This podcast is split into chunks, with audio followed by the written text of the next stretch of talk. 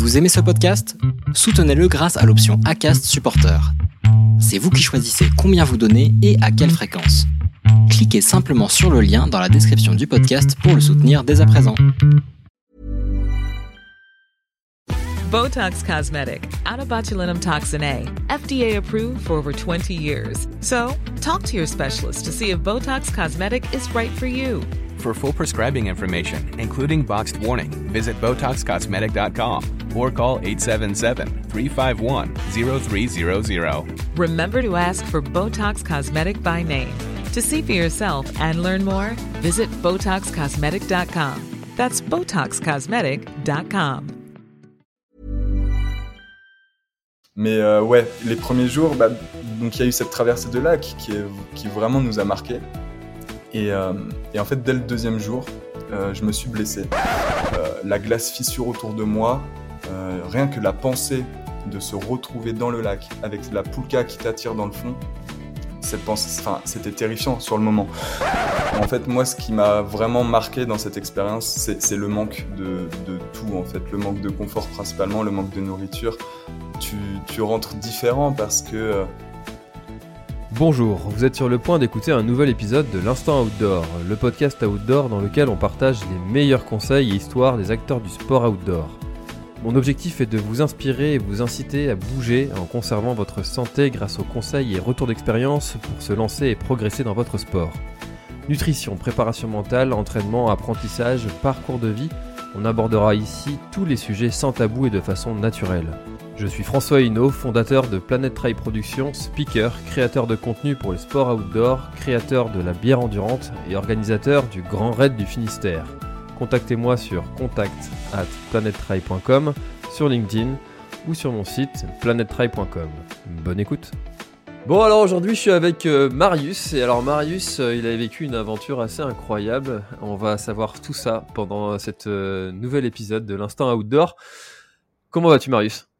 Salut François, bah écoute, je vais très très bien. Merci de me recevoir aujourd'hui, c'est avec grand plaisir.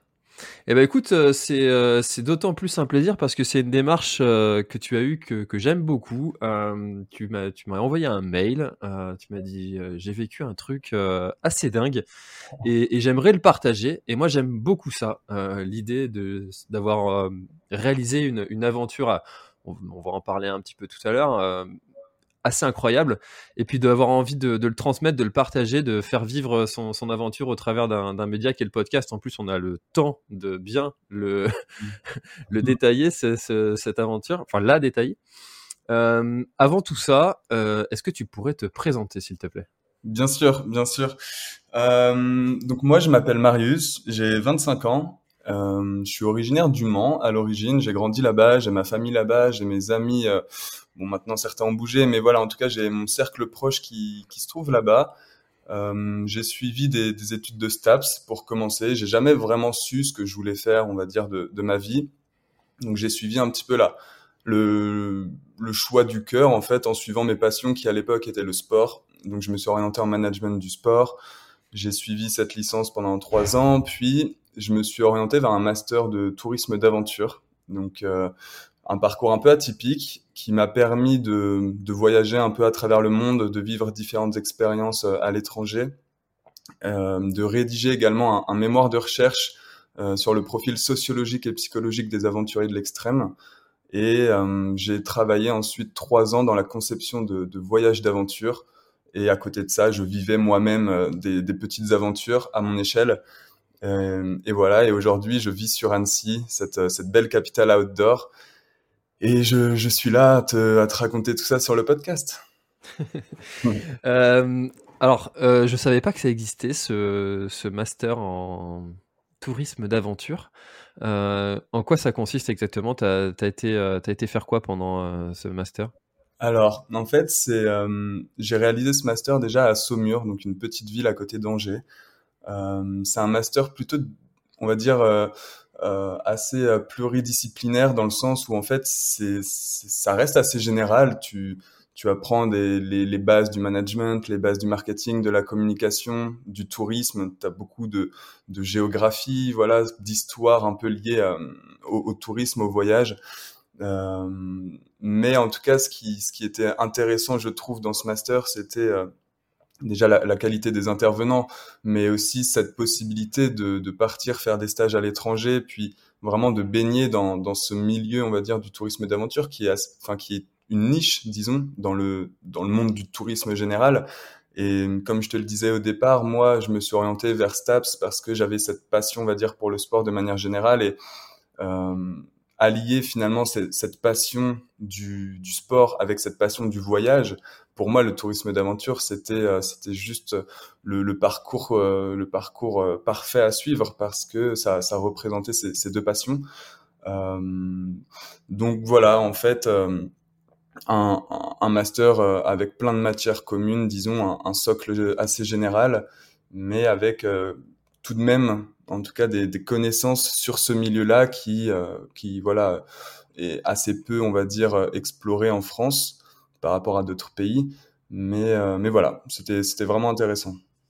Et alors, c'est quoi euh, Parce que tout de suite, quand tu parles euh, d'aventurier de l'extrême, on pense tout de suite euh, Mike Horn. Euh, mais j'imagine qu'il y a des steps avant ça. C'est quoi l'aventure? L'aventure, c'est, en tout cas pour moi, par définition, l'aventure, c'est ce qui doit advenir. C'est ça, en fait. C'est se lancer dans quelque chose avec une certaine composante qui est l'inconnu c'est faire un premier pas. L'aventure, ça peut être, euh, ça peut être plein de choses. Ça peut être bien sûr à la Mycorn euh, traverser l'Amazonie euh, seul pendant des dizaines et des dizaines de jours, voire des mois entiers.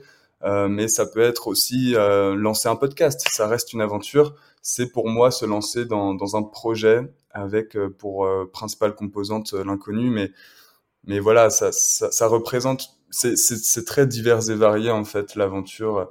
Euh, comme certains aiment dire, en fait, à chacun son Everest. Et l'aventure, pour Mike Horn, ça va être de, traverser l'Antarctique, tandis que pour d'autres personnes, ça peut être simplement de voilà faire un premier pas, se lancer dans un projet, entreprendre. Enfin voilà, c'est assez différent selon les points de vue, je dirais. Hmm. Parce que j'ai fait euh, récemment une émission euh, qui enfin j'ai fait j'ai participé à, l'émission qui euh, sur qui est diffusée sur Ushuaia TV euh, qui est présenté par Gérald Ariano et qui, euh, qui parle de micro-aventure. Euh, mmh. Je sais pas si tu connais cette émission. de nom comme ça, non, ça me parle pas. Après, le principe de micro-aventure, c'est vrai que ça explose pas mal en, enfin, en France depuis, depuis 2-3 ans, je dirais. Ouais, ça, ça fait euh, plus de 10 ans eux qui font leur 14 euh, ans je crois exactement qui font leur euh, leur émission et ils disaient ouais effectivement que dans les dernières années et je pense que le Covid a, a, a bien aidé tout ça et et je connaissais même pas ce principe de micro aventure avant de participer à cette cette émission. Et c'est c'est très chouette en fait parce que ça te permet d'aller découvrir en fait des trucs qui sont juste autour de chez toi sur une journée et puis de sortir un peu de ton train-train quotidien et ça aussi c'est l'aventure. Exactement, ouais, ouais, c'est vraiment dans l'air du temps. Euh, tu vois, on n'a pas besoin justement d'avoir euh, le matos dernier cri, de, de prendre un avion et de s'envoler à l'autre bout du monde pendant trois mois pour vivre une aventure. C'est valoriser en fait des aventures beaucoup plus locales, à proximité de chez soi, et sur un week-end ou sur trois jours, tu peux finalement avoir ces sensations qu'on a en aventure de, de dépaysement, de dépassement de soi, de reconnexion à la nature toutes ces dimensions, finalement, on peut les retrouver à, à, 30 minutes de chez soi. On prend un vélo, on, roule pendant deux heures ou on va faire une rando dans le parc euh, le plus proche de chez soi. Et euh, toutes ces notions liées à l'aventure, tu peux les vivre. Et c'est ça qui est assez extraordinaire, c'est qu'on s'est rendu compte ces, ces, derniers temps, ces dernières années que oui, la micro-aventure existe et que certes, tu es, moins en immersion euh, que euh, pendant des longues aventures ou, ou, ou, dans des entreprises plutôt risquées, mais mais en tout cas, tu, tu connais ces, ces, ces, sensations en fait de bah, juste de déconnexion de ton quotidien. Tu sors véritablement de, de ta routine, on va dire quotidienne, et puis tu t'évades le temps d'un week-end. Et ça, c'est juste parfait pour faire un premier pas dans le monde de l'aventure. Ou même, comme je te le disais, pour certains, c'est ça l'aventure, c'est partir trois jours déconnecté du quotidien, et, et, c'est juste parfait. Hmm. C'est sûr qu'on a, quand on n'a pas tous eu euh, la même éducation, peut-être tourné vers, euh, vers la nature, vers, euh, vers des sports, vers, vers la liberté, et ben finalement c'est ça, de d'aller faire une première étape vers cette petite micro aventure. toi, quelle était ton ton enfance? tu tu as eu des tu avais des parents qui, ou tu as des parents qui, qui sont, sportifs aventuriers ou ou au contraire, pas du tout? Eh bien, pas pas vraiment, en tout cas pas dans le sens où, enfin, tu vois, comme je te le disais, j'ai grandi au Mans, donc loin de tout élément naturel, disons loin. Enfin, j'étais pas à proximité de l'océan, j'étais pas à proximité de la montagne, donc moi, enfant, j'ai fait des sports, disons classiques, du foot, du karaté. Enfin, rien ne me prédestinait, on va dire, à, à mettre un pied dans dans le monde de l'outdoor bien que déjà étant enfant, j'étais euh, j'étais toujours dehors, tu vois, je, je prenais toujours mon vélo, je faisais le tour du village, j'allais en forêt. Moi, j'adorais déjà, j'avais déjà ce rapport, on va dire, assez proche de la de la nature. Mais euh, j'ai eu une enfance et une adolescence particulièrement classique. Euh, voilà, moi j'étais plutôt un citadin. Hein. Je, je, vivais à la campagne chez mes parents, mais j'étudiais euh, j'étudiais en ville. J'ai grandi en ville. Tous mes week-ends, je les passais en ville. Donc il y a vraiment eu un élément déclencheur dans mon parcours et il est arrivé plutôt tard euh, parce que c'est arrivé à l'âge de 18 ans quand j'étais en du coup en, en, STAPS. Je commençais mes études de STAPS et j'ai un ami, bah, Florian. Du coup, on, on aura l'occasion d'en parler parce que c'est avec lui que j'ai vécu euh, euh cette expédition Iseken euh, au Sarek. Mais c'est Florian qui m'a proposé comme ça. Euh, un peu naïvement, tiens, est-ce que est-ce que ça te dit cet été de partir faire le GR20, tu vois, donc cette traversée de la Corse du nord au sud. Euh, moi, je connaissais absolument pas donc tout ce milieu outdoor. Je, ne connaissais pas euh, le principe même de randonnée sur plusieurs jours, l'itinérance.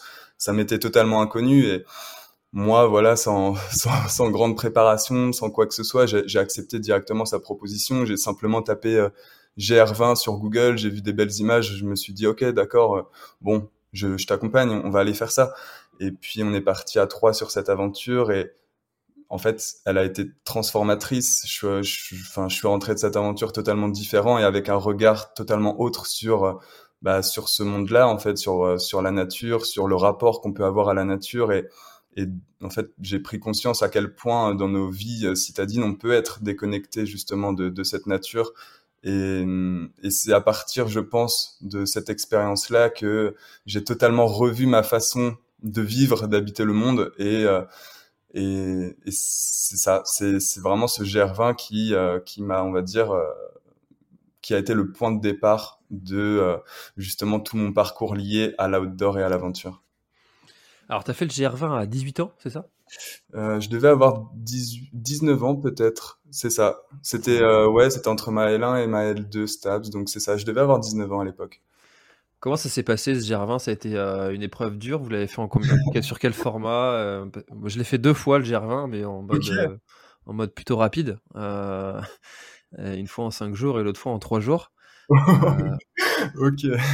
Et, et je, je, te rejoins sur le fait que ça, ça, te, ça, te ça te reconnecte à la nature et ça te fait prendre conscience que tu n'as pas besoin de grand chose pour, pour vivre. Exactement. Bah déjà bravo parce que pour l'avoir fait en 13 jours, je peux comprendre à quel point l'épreuve doit être difficile de le faire en 3 ou 5 jours. Euh, c'est un parcours enfin que moi j'ai trouvé euh, que j'ai trouvé particulièrement dur comme je te le disais, c'était vraiment pour moi l'apprentissage de, de, la randonnée. J'avais, euh, j'avais à ce moment-là zéro expérience de, de, de, la montagne, des, des sentiers, de, la randonnée pédestre. Enfin voilà, moi j'y connais strictement rien. Donc j'ai juste, je me suis juste rendu chez Decathlon, j'ai acheté euh, trois quatre affaires, tu vois, puis on, est parti. À l'époque, on était on était très insouciants. Moi, je me posais pas vraiment de questions. Voilà, j'avais j'avais cette opportunité-là, je l'ai saisie, mais en fait, ça a été, euh, ça a été une expérience, mais particulièrement rude parce que j'étais totalement euh, déjà, euh, j'étais pas du tout équipé de la bonne manière. Euh, j'étais absolument pas prêt physiquement à, à, à, à tant d'efforts finalement et à avaler autant de dénivelé chaque jour. Euh, et bon, bah ça a été euh, ça a été un parcours un peu un peu délicat dès le premier jour. Voilà, déjà fallait aussi gérer la gestion de l'eau. Je me souviens que moi j'avais bu mes deux litres d'eau au bout de trois heures de randonnée, il m'en restait quatre. Le soleil tapait. Enfin voilà, c'était c'était un calvaire. Euh, les premiers jours ont été très durs parce que tu as toujours cette phase où tu dois t'adapter déjà à cet environnement, tu découvres un peu la pratique en plus. C'était particulièrement dur, mais Euh, mais voilà, en fait, avec un peu de un peu de force mentale et puis en plus avec le soutien. Donc je suis parti avec Florian, mais avec Simon aussi, on était trois, donc on, on se motivait les uns les autres. Puis chaque jour devenait en fait un peu plus facile parce que le corps s'adaptait à l'effort, parce que tu t'adaptes aussi à ton environnement. Voilà, tu t'habitues à, à, vivre en pleine nature. Euh, mais oui, ça, ça, a été très dur parce que c'était un premier trek. Euh, c'est quand même 180 km euh, avec euh, quoi 13 ou 14 000 mètres de dénivelé positif et négatif. Donc forcément euh, des douleurs aux genoux enfin voilà ça a été ça a été assez rude honnêtement. Et Florian et, et alors ton, ton, autre ami je sais pas si tu as donné son prénom qui Simon. était là. Simon. C'était leur première aventure aussi? Euh, alors Simon, oui, mais Simon, lui, il a toujours été habitué à justement euh, faire de la randonnée avec ses parents étant plus jeune, donc c'est un milieu que, que lui connaissait, contrairement à moi. Et Florian, lui, ça a toujours été un, un gars aussi passionné d'aventure. Euh, lui, il avait déjà réalisé un tour du Mont Blanc à pied, donc il avait cette expérience, disons, de, bah, de la randonnée itinérante et puis, enfin, de, de bivouac et de vie un peu en pleine nature parce que nous, ce GR20, du coup, on avait décidé de le faire en totale autonomie, donc on avait quand même des sacs qui pesaient pas loin de 16-17 kilos chacun avec la tente, euh, avec toute la nourriture sur soi. On a essayé de pas se ravitailler dans les refuges. C'était une règle qu'on s'était instaurée. Bon, on a dû la, on a dû la, la braver quelques fois hum, parce une petite pietra quand même, une petite pietra. ouais, la, la, pietra, on l'a goûté euh, à la fin seulement. Tu vois, arrivé à Conca, on s'est dit bon, allez, celle-ci, on peut se l'octroyer. Je pense qu'on l'a bien mérité.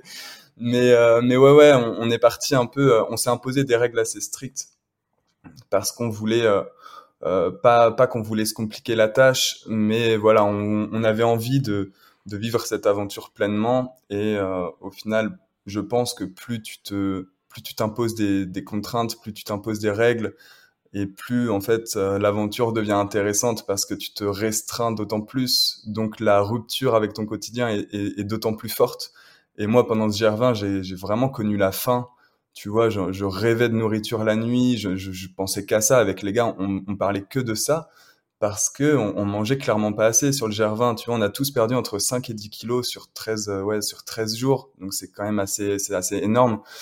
Et pourquoi, tu vois, on s'impose, on s'est imposé ça à l'époque, je, je sais pas vraiment, mais ça a rendu l'expérience d'autant plus marquante parce que tu te, tu en fait, tu crées des, manques que t'as pas dans ton quotidien, le manque de confort, le manque de nourriture.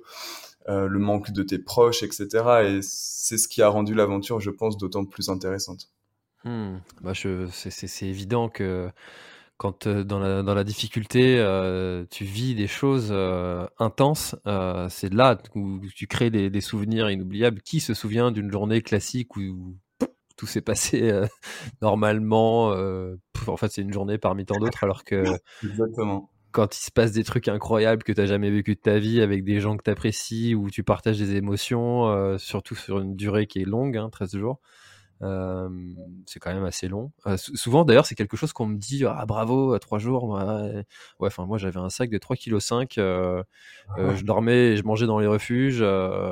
Euh, le faire avec 17 kilos sur le dos pendant 13 jours dans un inconfort total, bravo aussi. Euh, c'est, moi, c'était l'inverse. En fait, je, respectais les, les, gens qui le faisaient en aussi longue durée. Je disais, bah ouais, mais moi, demain, je suis arrivé. Hein. Toi, t'as encore 5-6 jours. ouais, c'est, vrai que c'est deux pratiques totalement différentes. Finalement, tu vois, enfin, c'est deux manières de vivre une même expérience, en fait. Enfin, tu vois, entre les ultra trailers qui vont le faire, voilà, entre 3 et 5 jours, finalement, moi, ce qui m'impressionne dans, dans, dans, cet effort, bah, c'est l'accumulation chaque jour de tous ces kilomètres et de tout ce dénivelé que tu avales, en fait, en, en, très peu de temps. Et moi, c'est quelque chose qui m'impressionne parce que ça demande un effort, mais pour moi, qui est surhumain. Et, et de l'autre côté, bah, tu as ceux qui le font en mode trek et qui, du coup, sont, selon moi, peut-être plus en immersion parce que tu te, tu te réappropries, tu te réappropries un, rapport au temps qui est différent. Euh, tu as vraiment le temps, pour le coup, de, de t'immerger, de te plonger vraiment dans, dans les paysages et dans l'expérience. Donc c'est vrai que c'est deux pratiques totalement différentes, mais vécues sur un même sentier. Donc c'est assez drôle. Mmh. Je te rejoins complètement sur, euh, sur l'analyse des deux pratiques. Euh, qui. Alors, est-ce que tu as une un apprentissage sur ce GR20 Je sais pas, peut-être que quelqu'un qui nous écoute là part cet été le faire le GR20 et, et et si tu avais quelque chose euh, que tu as fait qui était une erreur et euh, que tu conseillerais de ne pas refaire?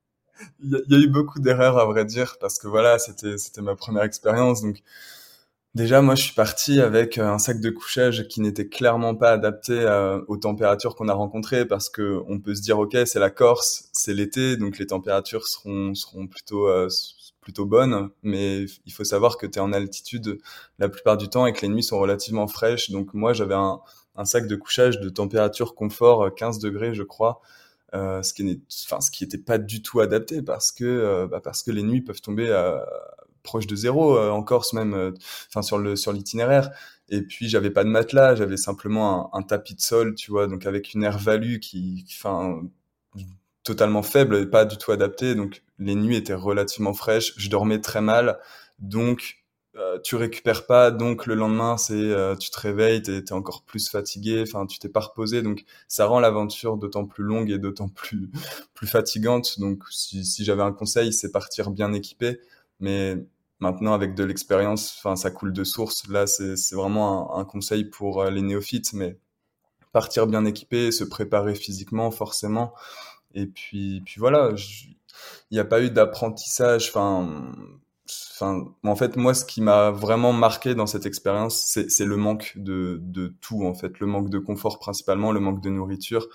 Tu, tu rentres différent parce que euh, tu, je me suis surpris, tu vois, à apprécier dans mon quotidien des choses toutes simples, à apprécier le fait d'avoir un lit confortable, d'avoir une douche, d'avoir euh, un frigo rempli de nourriture, toutes ces choses-là qui, dans la vie quotidienne, sont, sont de l'acquis, sont de l'ordre voilà des, choses normales, bah finalement quand tu t'extrais de tout ça l'espace de quelques jours, tu rentres chez toi avec un regard neuf sur tout ce qui t'entoure, tu prends conscience de cette chance que tu as finalement et du confort qui, nous entoure dans la vie quotidienne et en fait tu l'apprécies d'autant plus et c'est ça que j'aime bien, c'est me couper de tout ça l'histoire de, quelques jours, quelques semaines pour revenir chez moi et réapprécier toutes ces choses qui m'entourent et en fait qui nous facilite grandement la vie.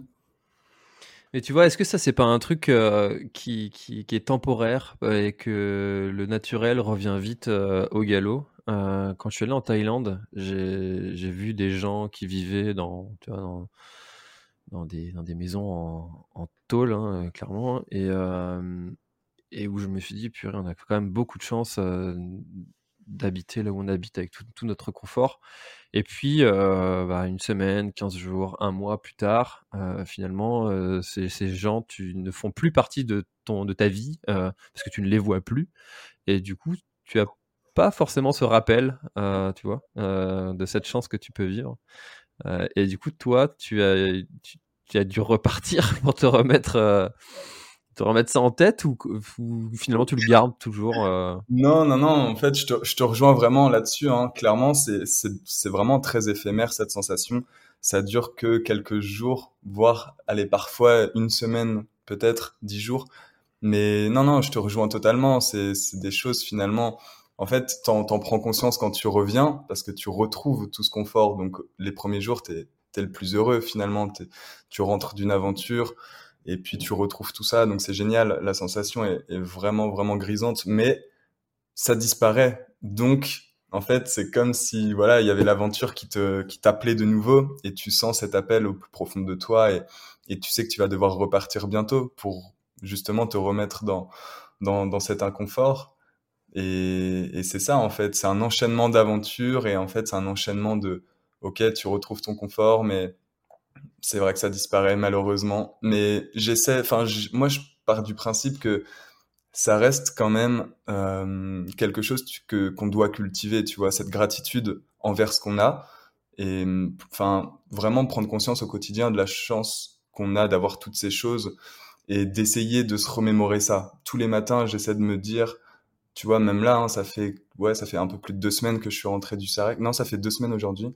Et encore ce matin, je me suis réveillé, je me suis dit, mais c'est dingue, j'ai passé la nuit dans, dans un lit confortable. Enfin voilà, prends conscience de cette chance-là. Donc je pense que ça se cultive aussi, ce sentiment. Et, et il faut juste se, se, le remémorer tous les jours, tous les jours. Et je pense que c'est plutôt du coup un mindset que j'essaie d'avoir moi dans, dans ma vie quotidienne. Et puis, euh, comme on disait tout à l'heure au tout début du podcast, euh, il n'y a pas besoin de, de partir à l'autre bout du monde pour euh, vivre euh, ce, ce, ce, retour au, au, confort. Tu peux juste euh, aller camper dans, dans, un bois à côté de chez toi et, et, puis vivre en fait cette, ce manque entre guillemets de, de, confort ou ce retour au, au naturel. donc du coup, le GR20, élément déclencheur, euh, Ensuite, qu'est-ce que qu'est-ce que tu as eu envie de faire ou qu'est-ce que comment s'est passée l'aventure? Euh, Du coup, je rentre de ce GR20 et euh, et donc c'est à ce moment-là où je termine mes études de STAPS et que je me lance dans ce master euh, en tourisme d'aventure parce que bah, grâce on va dire au GR20 euh, de, de, de, par cette expérience, je me suis dit, ok, très bien, le sport, j'aime ça, mais finalement, ce que j'aime par-dessus enfin par-dessus ça, c'est le sport en pleine nature. Et euh, j'avais à cette époque aussi fait quelques voyages à l'étranger euh, qui, qui m'avaient en fait, euh, pareil, construit un peu cet, esprit euh, aventureux. Et je me suis dit très bien, j'aime le sport, j'aime les voyages. Bah, ok, bon bah tourisme d'aventure, ça, ça sonne bien. Je pense que, que je m'y plairais. Et, et donc je me suis lancé là-dedans et encore une fois, tu vois, bah Flo, euh, mon pote, du coup, lui euh, a suivi aussi cette formation. Donc, euh, ce master, on l'a fait ensemble. Et dans ce master-là, il y a cette spécificité que les mémoires de recherche se, se co-rédigent en fait à deux. Donc, on s'est tous les deux lancés dans ce projet de rédaction de, de mémoire autour des aventuriers de l'extrême. Et ça a été aussi dans la continuité en fait euh, une réelle source d'inspiration parce que euh, on a pu euh, on a pu échanger et interviewer différents aventuriers francophones plutôt reconnus et ça a été une réelle source d'inspiration parce que d'échanger avec eux plusieurs heures sur sur justement toutes ces notions d'aventure bah ça donne des idées ça forge un peu plus euh, cet esprit d'aventure et ça donne d'autant plus l'envie de réaliser ses propres aventures, ses propres expéditions. Donc, euh, à partir de ce moment-là, ça nous a plus jamais quittés. Et à côté de nos jobs respectifs avec Flo, on essayait de réaliser d'autres aventures. Donc, euh, moi, j'ai pu partir au Canada pendant, pendant plusieurs mois, 6-7 mois. Euh, Là-bas, j'ai vécu plein d'aventures en Gaspésie, dans les Rocheuses canadiennes. J'ai fait que, en fait, orienter ma vie autour de, de, ces, de travailler d'un côté et puis de de, sur mes temps libres, sur mes temps morts, sur mes vacances, sur mes congés, euh, partir en pleine nature pour vivre des aventures. Et donc il y a eu cette phase au Canada, mais j'ai aussi vécu à La Réunion pendant sept mois, où là j'ai vécu plein d'aventures aussi à La Réunion, c'était juste fabuleux. Et, euh, et en rentrant en France, voilà, je me suis installé, euh, je me suis installé à Lyon dans un premier temps. Donc tu vois, je me suis rapproché des Alpes. J'ai essayé de faire plein de justement micro aventures euh, dans, dans les montagnes aux alentours. Puis je me trouvais encore trop loin de cette nature, justement. Donc je me suis maintenant installé sur Annecy. Voilà, je suis encore plus proche. Et j'essaie comme ça chaque fois de, de, on va dire, orienter ma vie pour euh, avoir des, temps morts pour pouvoir partir à l'aventure. Alors, quand euh, tu vois, tu as répondu partiellement à une des questions que j'avais justement quand je t'écoutais. Je me demandais comment tu finançais euh, toutes ces toutes ces aventures, tous ces voyages, euh, parce que euh, s'équiper, voyager, il y en a beaucoup qui ont envie de le faire. Et finalement, là, il y a une des barrières, c'est c'est le, le c'est l'argent en fait, hein, clairement. Mmh. tu fais comment toi? Bah, c'est une assez bonne question parce que bah, parce que je me la pose aussi beaucoup. Euh, moi, jusqu'à présent, c'était assez simple dans le sens où euh, toutes mes aventures étaient orientées autour de, de, la randonnée principalement. Toutes mes aventures, moi, j'essaie de les faire à pied. Euh, donc, se rendre dans un pays étranger, par exemple, moi, dans mon cas, le Canada ou la Réunion, c'était à chaque fois, euh, c'était à chaque fois dans le cadre bah, du master, donc de stage d'études. Donc, j'avais, euh, j'avais quand même une source de revenus. Euh, ça me permettait moi de vivre euh, bah, mon quotidien, que ce soit à Montréal ou que ce soit euh, à La Réunion, à Saint-Pierre, mais sur tous mes temps libres, où à chaque fois je prolongeais un peu les séjours. Enfin, dès que, mon, dès que mes stages se terminaient, je restais un mois, un mois et demi de plus sur place pour justement profiter bah, d'être sur place pour vivre des aventures. Euh, mais en fait, il faut savoir que ces aventures-là, elles, sont pas vraiment onéreuses. En fait, tu as raison, en partie, il faut s'équiper et ça, c'est indispensable. Et c'est vrai que c'est très onéreux. Tout, tout mon matériel, moi, je l'ai vraiment acquis au fur et à mesure des années. Euh, enfin, tout, enfin, tu peux pas te permettre, tu vois, à 19 ans, de euh, d'acheter euh, tout un équipement dernier cri. C'est des choses qui coûtent extrêmement cher et en fait, bah, tu, tu, tu te les procures euh, au fur et à mesure des années. Euh, et, mais sinon, les aventures en elles-mêmes sont, sont assez peu onéreuses parce que tu vois, parfois je pars sur, sur, sur une semaine, parfois 10 jours, parfois 15 jours. Euh, mais en fait, comme on dort en bivouac à chaque fois, comme je mange de, je mange peu ou en tout cas, enfin, des repas lyophilisés ou, ou des soupes, des pâtes, enfin voilà, des choses et, euh, et en fait, c'est ça, pendant 15 jours, tu vis en pleine nature, donc euh, tous tes besoins sont plus ou moins comblés. Enfin, tu vois, t'es t'es pas dans la frénésie d'une ville où justement tu, tu peux euh, t'es tenté de faire des achats compulsifs ou autre. Là, tu vis très simplement et en fait, c'est ça que j'essaie moi de de faire dans toutes mes aventures, c'est d'avoir un, un, mode de vie très simple basé sur justement les essentiels de la vie et et donc, à part ce côté équipement et parfois, bon, le prix des billets d'avion ou des billets de train, euh, dépendamment d'où tu vas faire ton aventure, mais l'équipement, c'est quelque chose qui se garde. Euh, donc, une fois que tu es équipé pour les aventures estivales et pour les aventures euh, hivernales, finalement, euh, t'as pas grand-chose à racheter de plus. Donc, à part les transports, bah, tu vois, sur place, tu dépenses rien parce que tu es, en autonomie totale. Donc, à faire des aventures où finalement tu te prives un petit peu, euh, tu arrives à réduire le coût. Hmm, très clair. Non, c'est vrai qu'on se met souvent une, euh, barrière parce qu'on pense que c'est ça va être euh, impossible, ça va être enfin bref, c'est peut-être aussi des excuses qu'on se donne quand on quand on veut pas vraiment le faire ou qu'on a peut-être un peu peur de se lancer. mais finalement, quand on y va progressivement, petit à petit, comme tu l'as fait, en s'équipant progressivement et puis puis en commençant en allant pas très loin de chez soi, pas trop longtemps sur ces temps de vacances, eh ben, finalement on y arrive.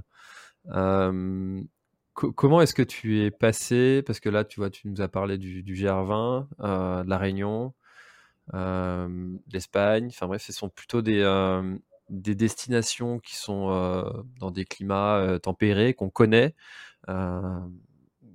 Et, et, quand tu pars sur des voyages en, Islande où là, euh, ton aventure au Sarek, on est dans des conditions qui sont moins connues euh, pour, pour, des, pour des Européens.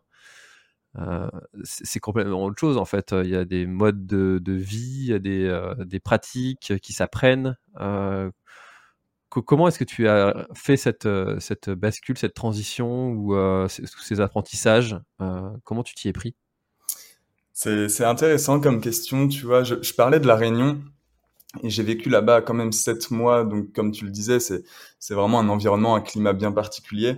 Et je crois que j'ai pris trop le soleil pendant ces sept mois et j'avais vraiment envie de, de froid, en fait, de changer totalement de climat. Et en rentrant de la Réunion, je suis directement parti justement en Islande avec ma copine.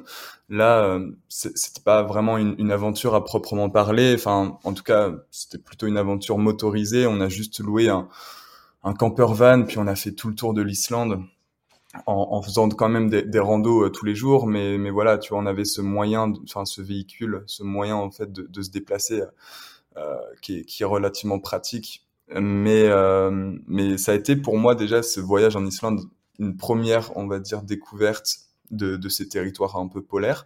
Et, et, je suis tombé amoureux en fait de ces paysages, de cette nature, ces grands espaces, ces montagnes, ces, ces icebergs, ces lagunes glaciaires. Enfin, pour moi, ça représente vraiment la nature au sens propre du terme. C'est des paysages qu'on a, enfin, qu'on a tellement pas l'habitude de voir nous euh, par chez nous qu'en fait j'ai simplement été fasciné par ça. Et c'est ce qui a induit un peu tout le reste.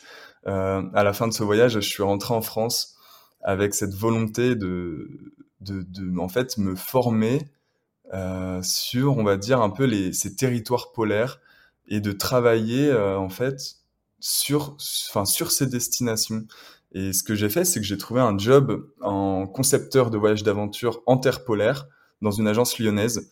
Et pendant deux, pendant, ouais, pendant deux ans, j'ai pu, en fait, euh, bah, conseiller des, des, voyageurs qui voulaient découvrir ces territoires-là, donc l'Islande, le Groenland, le Spitzberg, la Norvège, la Finlande, la Suède, tout, tout, toutes ces destinations nordiques finalement.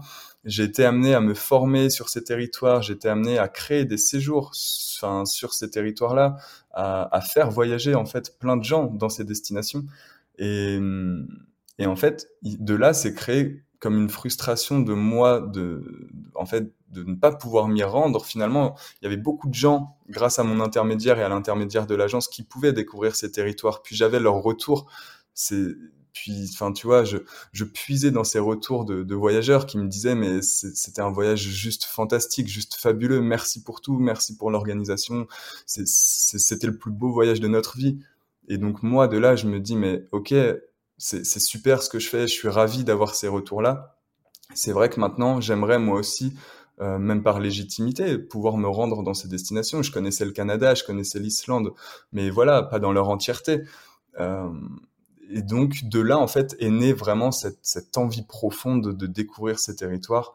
Et de là, en fait, euh, est né le, le projet Expédition Iseken en Suède, qu'on pourra aborder plus tard si tu veux, mais mais voilà, c'est un long cheminement. Les choses ne se font jamais en un claquement de doigts. C'est toujours un, un, long cheminement. C'est beaucoup de réflexion. C'est des chemins que tu empruntes et, et c'est des choix aussi de des choix de carrière peut-être, des, des, choix de vie que tu fais pour essayer d'orienter justement bah, ta vie vers ces choses-là qui t'attirent véritablement. Moi, en l'occurrence, c'était les terres polaires.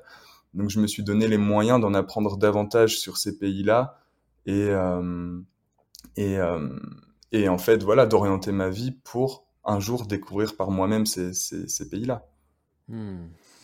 C'est intéressant en fait, comme euh, on, voit que tu te donnes les moyens à chaque fois en fait, progressivement, petit à petit, et, et, que voilà, j'ai l'impression que tu es quelqu'un de persévérant et que quand tu as envie de quelque chose, tu réussis à, à l'obtenir, euh, mais intelligemment, sans, sans y aller comme un bourrin.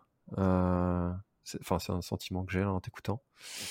Euh, et, et, du coup, me vient une question avant qu'on aborde euh, l'expédition. Évidemment, on va en parler parce que j'ai devant mes yeux euh, des, des, belles photos que tu m'as tu m'as transmis. Mmh. j'ai envie de te poser. Je voulais te la poser à la fin de notre entretien, mais je vais te la poser maintenant cette question. Comment est-ce que ton entourage euh, proches, euh, tu vois, tes, parents, euh, tes amis, qui sont pas voyageurs comme ça, qui sont pas aventuriers de l'extrême, parce qu'on là on commence quand avec ton expédition Isoken, on parle d'extrême quand même, euh, te, perçoivent, perçoivent ces, aventures. Est-ce qu'ils ont peur Est-ce qu'ils sont comment est-ce qu'ils sont Comment ils vivent ça? C'est, c'est vraiment une bonne question. Moi, j'ai vraiment la chance d'avoir un entourage avec lequel je peux vraiment communiquer en toute transparence et je suis relativement proche de ma famille, de mes amis, et, on aborde tous ces sujets-là qui sont pas toujours évidents. Et j'avais moi-même posé la question aux différents aventuriers de l'extrême à l'époque que j'avais pu euh, que j'avais pu interviewer parce que c'est c'est vrai que c'est une notion à laquelle on pense pas spécialement, mais quand tu pars sur ce genre d'aventure, t'es sans réseau, t'es sans contact, t'es injoignable et généralement t'es dans des postures où bon euh, tu es plutôt en position un peu délicate ou inconfortable. Donc, c'est vrai que ça peut engendrer un certain stress déjà chez toi, mais en fait, chez tes proches aussi. Il y a ce fameux stress collatéral, ce stress que toi tu peux ressentir avant un départ. Il faut absolument, enfin, il faut éviter de le retransmettre à ses proches. Et c'est toute une gestion finalement parce que euh, bah parce que tu vois, euh, la famille proche, forcément, ça crée de l'inquiétude, ça crée de, de l'anxiété, du stress, parce que bah, de savoir que je, je, pars, par exemple, là, pour le pour l'expédition Iseken en plein milieu du, du, désert glacé du Sarek, que, que, potentiellement je vais tomber dans des tempêtes ou qu'il fera moins 20 degrés et que je serai dans une toute petite tente, bah, c'est pas toujours très rassurant pour, euh, pour la famille, pour les amis. Donc il y a, toutes ces phases d'échange avant le départ, pendant la préparation de l'expé, où en fait tu les rassures. Tu essaies de, leur dire déjà pourquoi tu fais tout ça. Une fois qu'ils enfin, une fois qu'ils entendent ce pourquoi, déjà ils intègrent un peu mieux euh, les choses et euh, je pense qu'il faut aussi leur montrer à quel point tu es en fait à quel point dans la préparation tu fais les choses euh, de façon, euh, on va dire, rigoureuse. Parce que quand, quand ils se rendent compte qu'il y a une vraie préparation, que tu fais pas les choses à l'arrache, que, que tout est bien calculé, maîtrisé, déjà, c'est rassurant pour eux. Donc, il faut absolument les rassurer sur tous ces aspects-là. Tu, tu, leur expliques ce que tu vas faire, pourquoi tu le fais, dans quelles conditions tu, tu vas vivre tout ça. Et, et, ensuite, tu les rassures. Tu leur dis que voilà, tout va bien se passer, que comme comme c'est un parcours qui est assez euh, progressif, bah finalement, euh, il y a des expériences qui se sont très bien passées bah, par le passé. Donc, euh, ça les rassure aussi de savoir qu'il y a de l'expérience derrière et que et que oui, je me renseigne parce qu'il y a, y a, toute une phase de documentation. Tu pars pas dans le Sarek euh, sans euh, sans être renseigné sur le lieu, sur sur l'environnement, sur le climat, tout ça. Donc il y a toute cette phase de documentation. Tu peux partager à tes proches tes recherches, ce que tu as trouvé, voilà. Enfin, et c'est par ce jeu d'échange et de communication, mais c'est comme tout dans la vie. À partir du moment où tu communiques euh, correctement et que tu expliques euh, l'essence même de ton projet et de pourquoi tu le fais et dans quelles conditions tu vas le faire, je pense que ça rassure son entourage. Après, comment ils me perçoivent bah, ils me perçoivent un peu comme un fou qui euh, qui fait des choses euh, totalement euh, hors, hors du cadre classique. Pour beaucoup, ça peut, enfin, tu vois, il y a, une certaine fascination qui se cultive autour de, tes projets ou de ta personne, donc c'est assez particulier à gérer parce que pour moi, ou tu vois, enfin, je prends Flo aussi par exemple parce qu'on on a vécu beaucoup de choses ensemble, mais pour nous, il y a rien d'extraordinaire dans ce qu'on fait. Simplement, on, vit, nos passions, on vit ce qu'on aime faire, et puis, euh, et puis voilà. Mais c'est presque de l'ordre de la normalité pour nous. Et donc, il faut toujours se détacher de, de, cette fascination qui parfois est un peu débordante euh, et ne pas prendre ça euh, trop à cœur parce que c'est vrai que pour certaines personnes, euh, c'est extraordinaire mais pour nous, c'est de l'ordre de l'ordinaire. Et nous, on peut tout autant être fasciné par des choses que d'autres personnes réalisent, et alors que pour eux ou pour elles, ça va être, ça va être la normalité. Donc tout est une question de point de vue, j'ai l'impression. Mmh. Et puis, euh, je crois aussi que l'entourage euh, s'habitue un petit peu aussi à, ça. Tu vois, j'en discutais avec Vanessa Morales, qui est alpiniste, et euh, dans l'épisode 150 du podcast. Où finalement elle disait que sa famille s'était habituée en fait à, à, la voir dans des situations euh, parfois dangereuses euh, et puis que finalement quand elle était euh, en difficulté elle, appelait et puis ok on arrive. Enfin pas de gros stress de la part de sa famille de son entourage. Ok. Bah oui on a souvent peur de, ce qu'on connaît pas donc je pense que la communication avec son entourage elle est elle est primordiale pour leur expliquer exactement euh, ce qui se passe, où tu vas, mmh. pourquoi. Et d'ailleurs, pourquoi Alors, pourquoi tu fais tout ça? Ça, c'est ouais, c'est assez compliqué, honnêtement. Euh, on y réfléchit toujours, puis j'ai l'impression que les motivations, elles évoluent avec l'âge et avec les expériences. Mais mmh, j'ai peut-être un, un, début de réponse à tout ça, c'est que forcément, déjà, on, on veut on veut explorer. Enfin, je pense que derrière tout ça, il y a, vraiment une question de curiosité. Je pense que je suis vraiment quelqu'un de très très curieux et, tu vois, j'ai envie de me découvrir moi, mais j'ai aussi envie de découvrir cette planète sur laquelle on, est comme ça un, beau jour, tu vois. Et tout, je pense qu'il y, y, a vraiment cette curiosité d'aller explorer euh, d'autres choses, de découvrir aussi euh, d'autres manières de vivre. Euh, puis dans l'aventure, t'es tellement, on va dire, euh, enfin, ouais, t'es es tellement mis parfois à rude épreuve, ou en tout cas, tu connais des, telles situations d'inconfort et de fatigue que tu te découvres toi aussi plus en profondeur. Dans les c'est souvent dans les moments durs ou dans l'adversité que, que tu découvres un peu réellement, euh, enfin, qui tu es et ce que tu es capable de faire aussi. Donc, je pense que ce pourquoi, moi, c'est déjà explorer des territoires qui me fascinent, des, ça c'est vraiment une raison euh, toute simple. Hein, c'est euh, voilà s'immerger dans des paysages absolument sublimes, euh, dans cette nature. J'ai ce besoin en fait d'être connecté plus ou moins à la nature. Donc ça répond en partie à la question, mais j'ai aussi ce besoin de me confronter à des situations parfois inconfortables, parfois indélicates.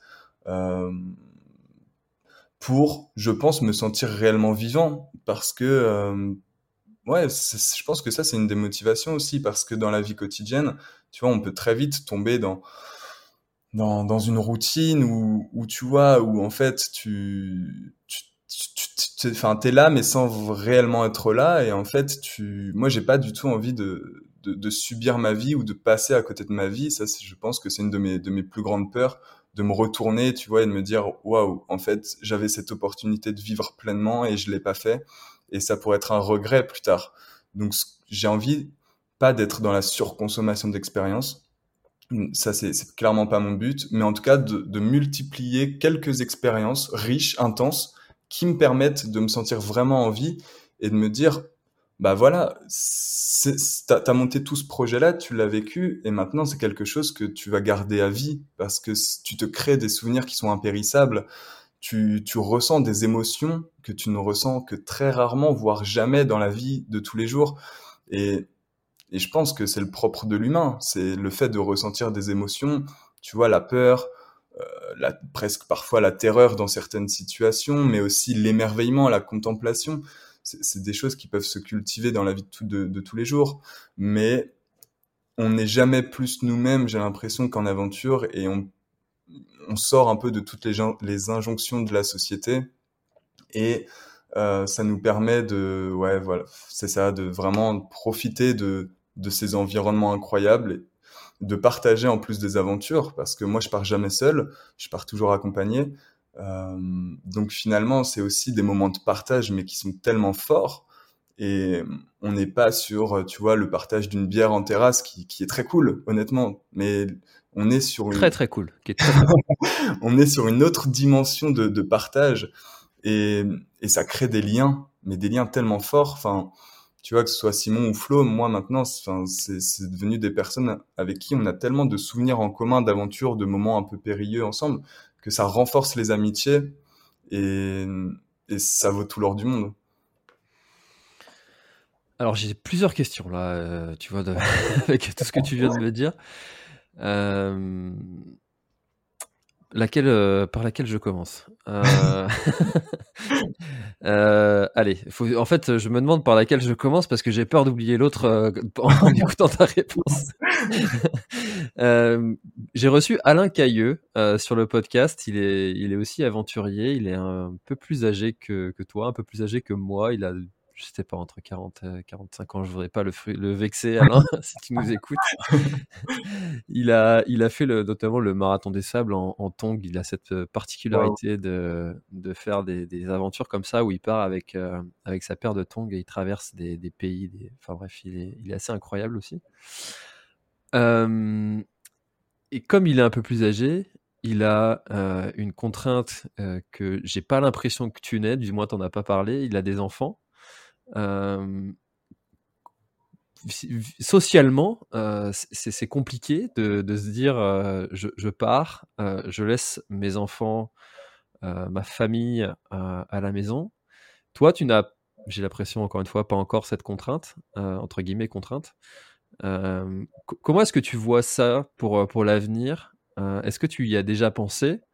J'ai entendu que tu avais une copine. Comment est-ce que tu vois ça pour l'avenir? C'est vrai que hum, j'ai l'impression, mais je parle euh, vraiment sans expérience parce que non, je n'ai pas d'enfant. Et oui, j'ai une copine, mais euh, j'ai l'impression que effectivement avoir une vie familiale euh, complète, disons, ça peut compliquer les choses.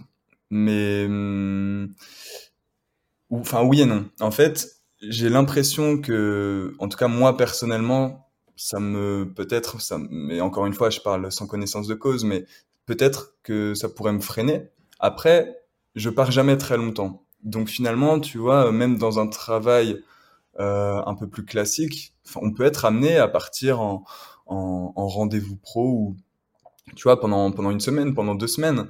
Donc finalement euh, s'extirper de, de son quotidien et de sa famille euh, l'histoire de 10 15 allez 21 jours je trouve pas ça très dérangeant. Euh, après, ça, ça, peut devenir plus compliqué si, euh, si tu, enfin, tu vois, si, si t'es un aventurier, euh, un vrai aventurier et que tu pars sur des, sur des, sur des temps beaucoup plus longs, tu vois, certains aventuriers partent deux mois, trois mois. Là, c'est vrai que ça commence à être compliqué de, de jumeler cette vie de famille et cette vie d'aventurier. Ça peut être compliqué émotionnellement pour euh, les bah, pour euh, pour les enfants notamment mais aussi pour euh, ta compagne ou, ton compagnon ça ça peut ça peut poser des problèmes. Dans le monde de l'aventure en, l'état actuel il y a j'ai j'ai en tête des aventuriers qui ont aussi une vie familiale et qui justement communiquent beaucoup sur les réseaux sur comment comment en fait jumeler ces deux choses là et j'ai l'impression que c'est des choses qui se font c'est il faut pas je pense que ça devienne un frein. En fait enfin le but j'imagine c'est de pouvoir et avoir une vie de famille et avoir une vie euh, qui, te soit épanouissante euh, dans, le monde de l'aventure si, si c'est ce qui te plaît. Mais comme dans tout c'est des ajustements c'est je pense qu'il y a des justes milieux qui peuvent se trouver. Et moi honnêtement j'ai pas encore réfléchi à ça parce que je m'estime beaucoup trop jeune encore euh, ça arrivera peut-être, hein, probablement, si cette passion ne me quitte pas d'ici là. Euh, je pense que j'aurai encore des envies d'aventure et, et, avoir des enfants, c'est aussi une aventure à vivre. Enfin, donc après, comment tu comment tu, tu te débrouilles avec ces, ces deux aspects-là euh, Bon, peut-être que je pourrais t'en dire plus quand j'en aurai, mais là pour le moment c'est compliqué. Mais je pense que voilà, c'est voilà une question d'ajustement et de, de trouver les, les, des compromis qui conviennent aux deux parties, parce qu'il faut aussi prendre en compte la vie euh, bah, de la personne qui t'accompagne et puis de, de, tes enfants, forcément. Je pense que encore une fois, c'est une question de communication. Puis si c'est trop compliqué pour l'entourage, peut-être que c'est à toi de faire des compromis sur ta passion. Je n'ai pas vraiment de réponse à ça, honnêtement. C'est un sujet qui est, assez compliqué et tu reviendras dans 10 ans pour nous dire. Euh, Exactement. Parce que, évidemment, le podcast, d'ailleurs, peut-être que vous nous écoutez en 2032. Mais sachez que.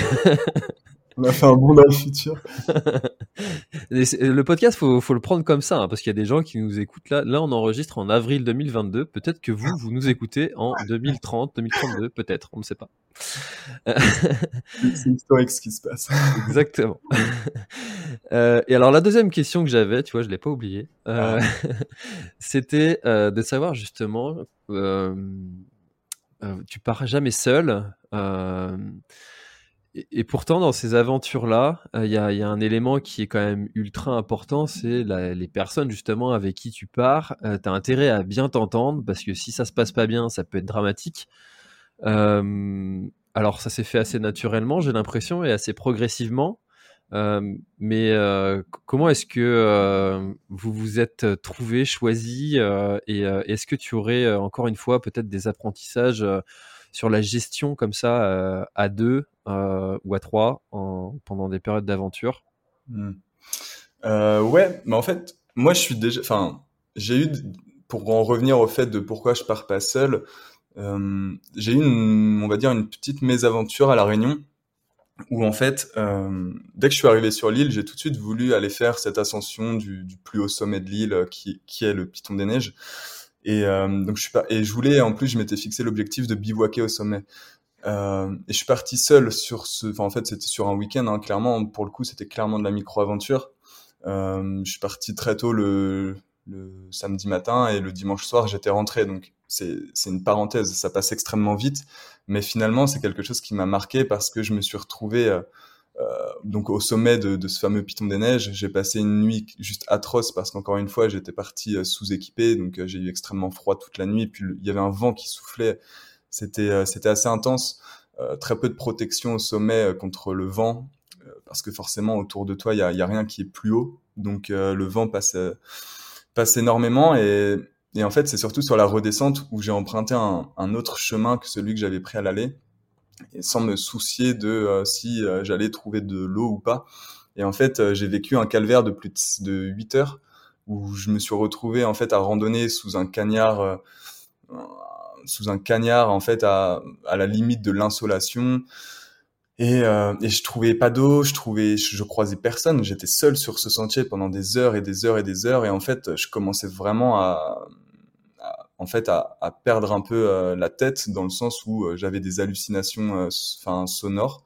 Je commençais à entendre des voix je commençais à entendre des torrents parce qu'en fait je pensais que dans, mon, mon, cerveau était bloqué sur cette notion de il te faut de l'eau et j'entendais des torrents comme des fleuves et je me disais ok là au prochain virage je vais tomber sur une rivière c'est génial je vais remplir mes gourdes je vais, je vais plonger dedans tant j'avais chaud et en fait à chaque fois c'était la désillusion. Je prenais le virage mais il y avait strictement rien. J'étais comme dans un enfer vert où il y avait strictement rien et, et ça a duré pendant ouais pendant plusieurs heures et euh, et donc fallait que je garde mon sang-froid et j'avais conscience de ces hallucinations et ça commençait à, à, à me faire un peu peur puis tu vois, j'entendais des voix parce que moi, tout ce que je voulais, c'était croiser des gens qui, enfin, potentiellement pouvaient me, me dépanner un peu d'eau. Et donc, j'entendais ces voix de personnes, j'entendais des enfants rigoler. Je me dis, OK, prochain virage, je vais croiser une famille, je vais croiser des enfants. Puis à chaque fois, non, il y, avait strictement rien. Donc, c'était assez effrayant. Puis, ça a duré, voilà, toute l'après-midi euh, jusqu'au soir, jusqu'à ce que je tombe sur un parking où il y avait justement des randonneurs qui, qui eux aussi avaient fini leur journée de marche et donc là, j'ai, enfin, ils m'ont donné ce qu'ils avaient en eau. J'ai descendu un litre d'eau d'une traite. J'arrivais plus à parler. Clairement, j'étais, j'étais pas bien. Ils, m'ont ramené chez moi en voiture, etc. Parce que je devais rentrer en stop en plus. Enfin, clairement, ils, m'ont pas laissé, euh, ils m'ont pas laissé euh, finir la journée comme je l'avais prévu. Et, euh, et en fait, de cette mésaventure, je me suis dit, ok, quand tu pars seul, il y a un vrai risque en fait. Parce que là en plus c'est arrivé à un moment où voilà je partais sur un week-end euh, pour moi il y avait aucun risque apparent. Et en fait même quand tu t'y attends pas le, risque peut, peut, frapper à tout moment tu vois. Euh, encore une fois je pense par euh, par un peu stupidité de ma part de pas me renseigner ou de pas prendre plus d'eau en, en, amont tu vois. Ça part toujours d'une erreur souvent. Mais pas toujours et, et là pour le coup ça m'a vraiment servi de leçon et je me suis dit ok bon bah en fait, partir seul, c'est peut-être pas, euh, en tout cas dans certains environnements, c'est peut-être pas la meilleure des choses. T'es peut-être encore trop euh, inexpérimenté, ou enfin, tu vois, tu te remets forcément en question dans ces moments-là. Et, et en fait, d'avoir enfin, d'avoir aussi vécu cette expérience de partir seul, je trouve que bah, c'est très introspectif, mais euh, t'as pas cette notion de partage. Et, et moi, c'est vraiment quelque chose qui me tient à cœur, c'est de toutes ces aventures-là, j'adore les vivre pour moi, mais j'adore aussi euh, le partage que ça engendre. Et, et d'avoir connu parfois un peu les deux, je préfère partir à deux. Je préfère partir à deux ou à trois. Euh, pas trop non plus parce qu'après, euh, voilà, enfin, tu profites pas non plus autant. Euh, enfin, ça peut, ça peut être compliqué de partir à, à 6-7 personnes. perso, je l'ai jamais, je l'ai jamais fait. je sais pas ce que ça peut donner, mais ça m'attire un peu moins. Et du coup, pour répondre à la deuxième partie de la question, euh, comment on gère justement le fait de partir à plusieurs? Bah, tu l'as dit, en fait, il faut extrêmement bien s'entendre déjà dans la vie quotidienne. Et après, euh, sur place, enfin, c'est des ajustements. Là, avec Flo, par exemple, en, en Suède, dans le Sarek, bah, en fait, il faut réussir. En fait, c'est de la cohabitation, tu vois. Euh, c'est comme quand tu vis en coloc, il faut apprendre à vivre avec les personnes qui, qui vivent sous le même toit que toi. Bah là, c'est en aventure, c'est un peu pareil. Euh, sauf que tu es réellement coupé du monde. Donc pendant 15 jours, tu vis avec une seule et même personne. Euh, t'as aucun autre contact euh, avec euh, avec d'autres humains. C'est ça peut être compliqué. Donc je pense qu'il faut vraiment bien se connaître. Il faut vraiment euh, laisser des temps off et des temps morts à l'autre personne quand elle en ressent le besoin euh, il faut que chacun puisse avoir quand même un peu voilà ses, ses temps à soi. Euh, donc même si on est 24 euh, heures sur 24 ensemble, il faut parfois euh, juste couper et puis ne pas se parler, euh, laisser l'autre se reposer quand il en a envie, etc. C'est c'est plein de petits ajustements. Et puis pour que l'aventure se passe vraiment bien, il faut que chacun, avant le départ, que chacun ait bien en tête les motivations et les raisons qui nous poussent à partir. Parce que si s'il y en a un des deux qui flanche euh, pendant l'aventure, il entraîne l'autre un peu dans sa chute. Euh, donc ça, c'est il faut il faut il faut être clair là-dessus sur ces aspects-là et se dire que bah, on sera là l'un pour l'autre coûte que coûte, mais avoir bien conscience dans euh, ce dans quoi tu te lances en fait. Et, après voilà, c'est de la communication. Nous, on a cette chance avec Flo de d'être très. Euh, je pense qu'il faut aussi une sorte de enfin de ouais une bonne capacité d'adaptation où tu t'adaptes à l'autre tu t'adaptes à ton environnement et euh, et voilà quoi on n'est pas chiant je veux dire on on, s'adapte bien l'un à l'autre on, on on, ouais on, se comprend tu vois on, sait quand l'autre a un peu plus besoin de répit donc euh, c'est ça en fait juste tu t'adaptes à l'autre et tu respectes ses envies du moment. Et puis quand ça va pas, il faut se dire les choses. Tu vois, nous, parfois, ça nous arrive de faire des, des sortes de sessions de reproches le soir, de se dire bah tiens ce matin j'ai pas vraiment aimé ce que ce que tu m'as dit là ou ce que tu as fait. Enfin voilà, c'est de la communication, c'est de la gestion de, c'est comme un peu de la gestion de conflit. On essaie de pas se, se, prendre la tête sur le moment, mais il y aura forcément un moment dans l'aventure où on va se dire clairement les choses pour que justement pour les prochaines fois ça se passe mieux et qu'en fait euh, à, force de euh, bah, d'essais erreurs, tiens là on a fait ça, ça a pas trop marché, bah comment on va faire la prochaine fois pour mieux s'entendre sur sur tel sujet, tu vois? Et, et, là, je vais, je vais prendre un truc qui me vient en tête. Euh, lors des aventures, il faut toujours bah, ramener des images, par exemple, tu vois. Et, et, en fait, on a chacun nos rôles. Moi, par exemple, je suis plus sur la photo, Flo est plus sur la vidéo, mais on a, on a deux manières totalement de faire. Euh, moi, je suis beaucoup plus minimaliste dans ma prise d'image et Flo, lui, il veut euh, capturer euh, euh, bah, beaucoup beaucoup de, choses, mais ce qui est euh, tout à son honneur parce que c'est ce qui fait ensuite la richesse de la vidéo ou de tes supports de com que tu vas pouvoir après euh, euh, bah, proposer proposer et puis bah, diffuser au retour de l'aventure. Et, tu vois, parfois, bah, c'est des petits ajustements qu'il faut faire. Il faut que moi, je, je, je prenne en compte le fait qu'il va faire beaucoup plus de pauses pour faire des vidéos et lui, il faut aussi qu'il accepte le fait que, bah, tiens, tel endroit, je l'ai pas photographié parce que sur le moment, j'avais pas l'envie de, photographier cet endroit en particulier parce que ça m'inspirait pas ou moins. Euh, donc, tu vois, c'est des ajustements. Et là, en l'occurrence, on avait une discussion sur nos façons de faire. Et puis ensuite, tu t'adaptes et t'acceptes que l'autre soit, soit comme ça. Et en fait, c'est de la tolérance, c'est de l'acceptation et, euh, et c'est de la communication. C'est hyper inspirant et intéressant ce que tu dis et ça me fait penser euh, mais, aux difficultés que tu peux rencontrer euh, dans un couple en fait, hein, dans des moments euh, qui peuvent être parfois difficiles où, où tu manques de sommeil et c'est là souvent que viennent les, les conflits quand, quand tu es plus étanche comme on dit. Mmh. alors ça fait déjà une heure qu'on discute, on a on a donné quelques petites bribes d'infos sur, euh, sur cette expédition. Euh, est-ce que tu peux nous en parler un peu plus? Comment est-ce qu'elle est née? Euh, Alors déjà de rappeler où c'est le Sarek et puis et puis nous raconter un peu cette aventure parce que dans, dans le mail que tu m'as écrit, j'ai l'impression que tout n'a pas été rose. Vous avez eu quand même quelques galères, donc est-ce que tu peux nous raconter tout ça, s'il te plaît? Bien sûr. Euh, cette expédition, en fait, elle est née en janvier 2000. Enfin, l'envie de partir déjà avec Flo et de vivre une nouvelle aventure, elle est arrivée en décembre 2021. Euh, il venait sur Annecy comme ça pour pour me rendre visite et puis en fait, on a on s'est rendu compte que lui comme moi, on avait cette envie de repartir en aventure.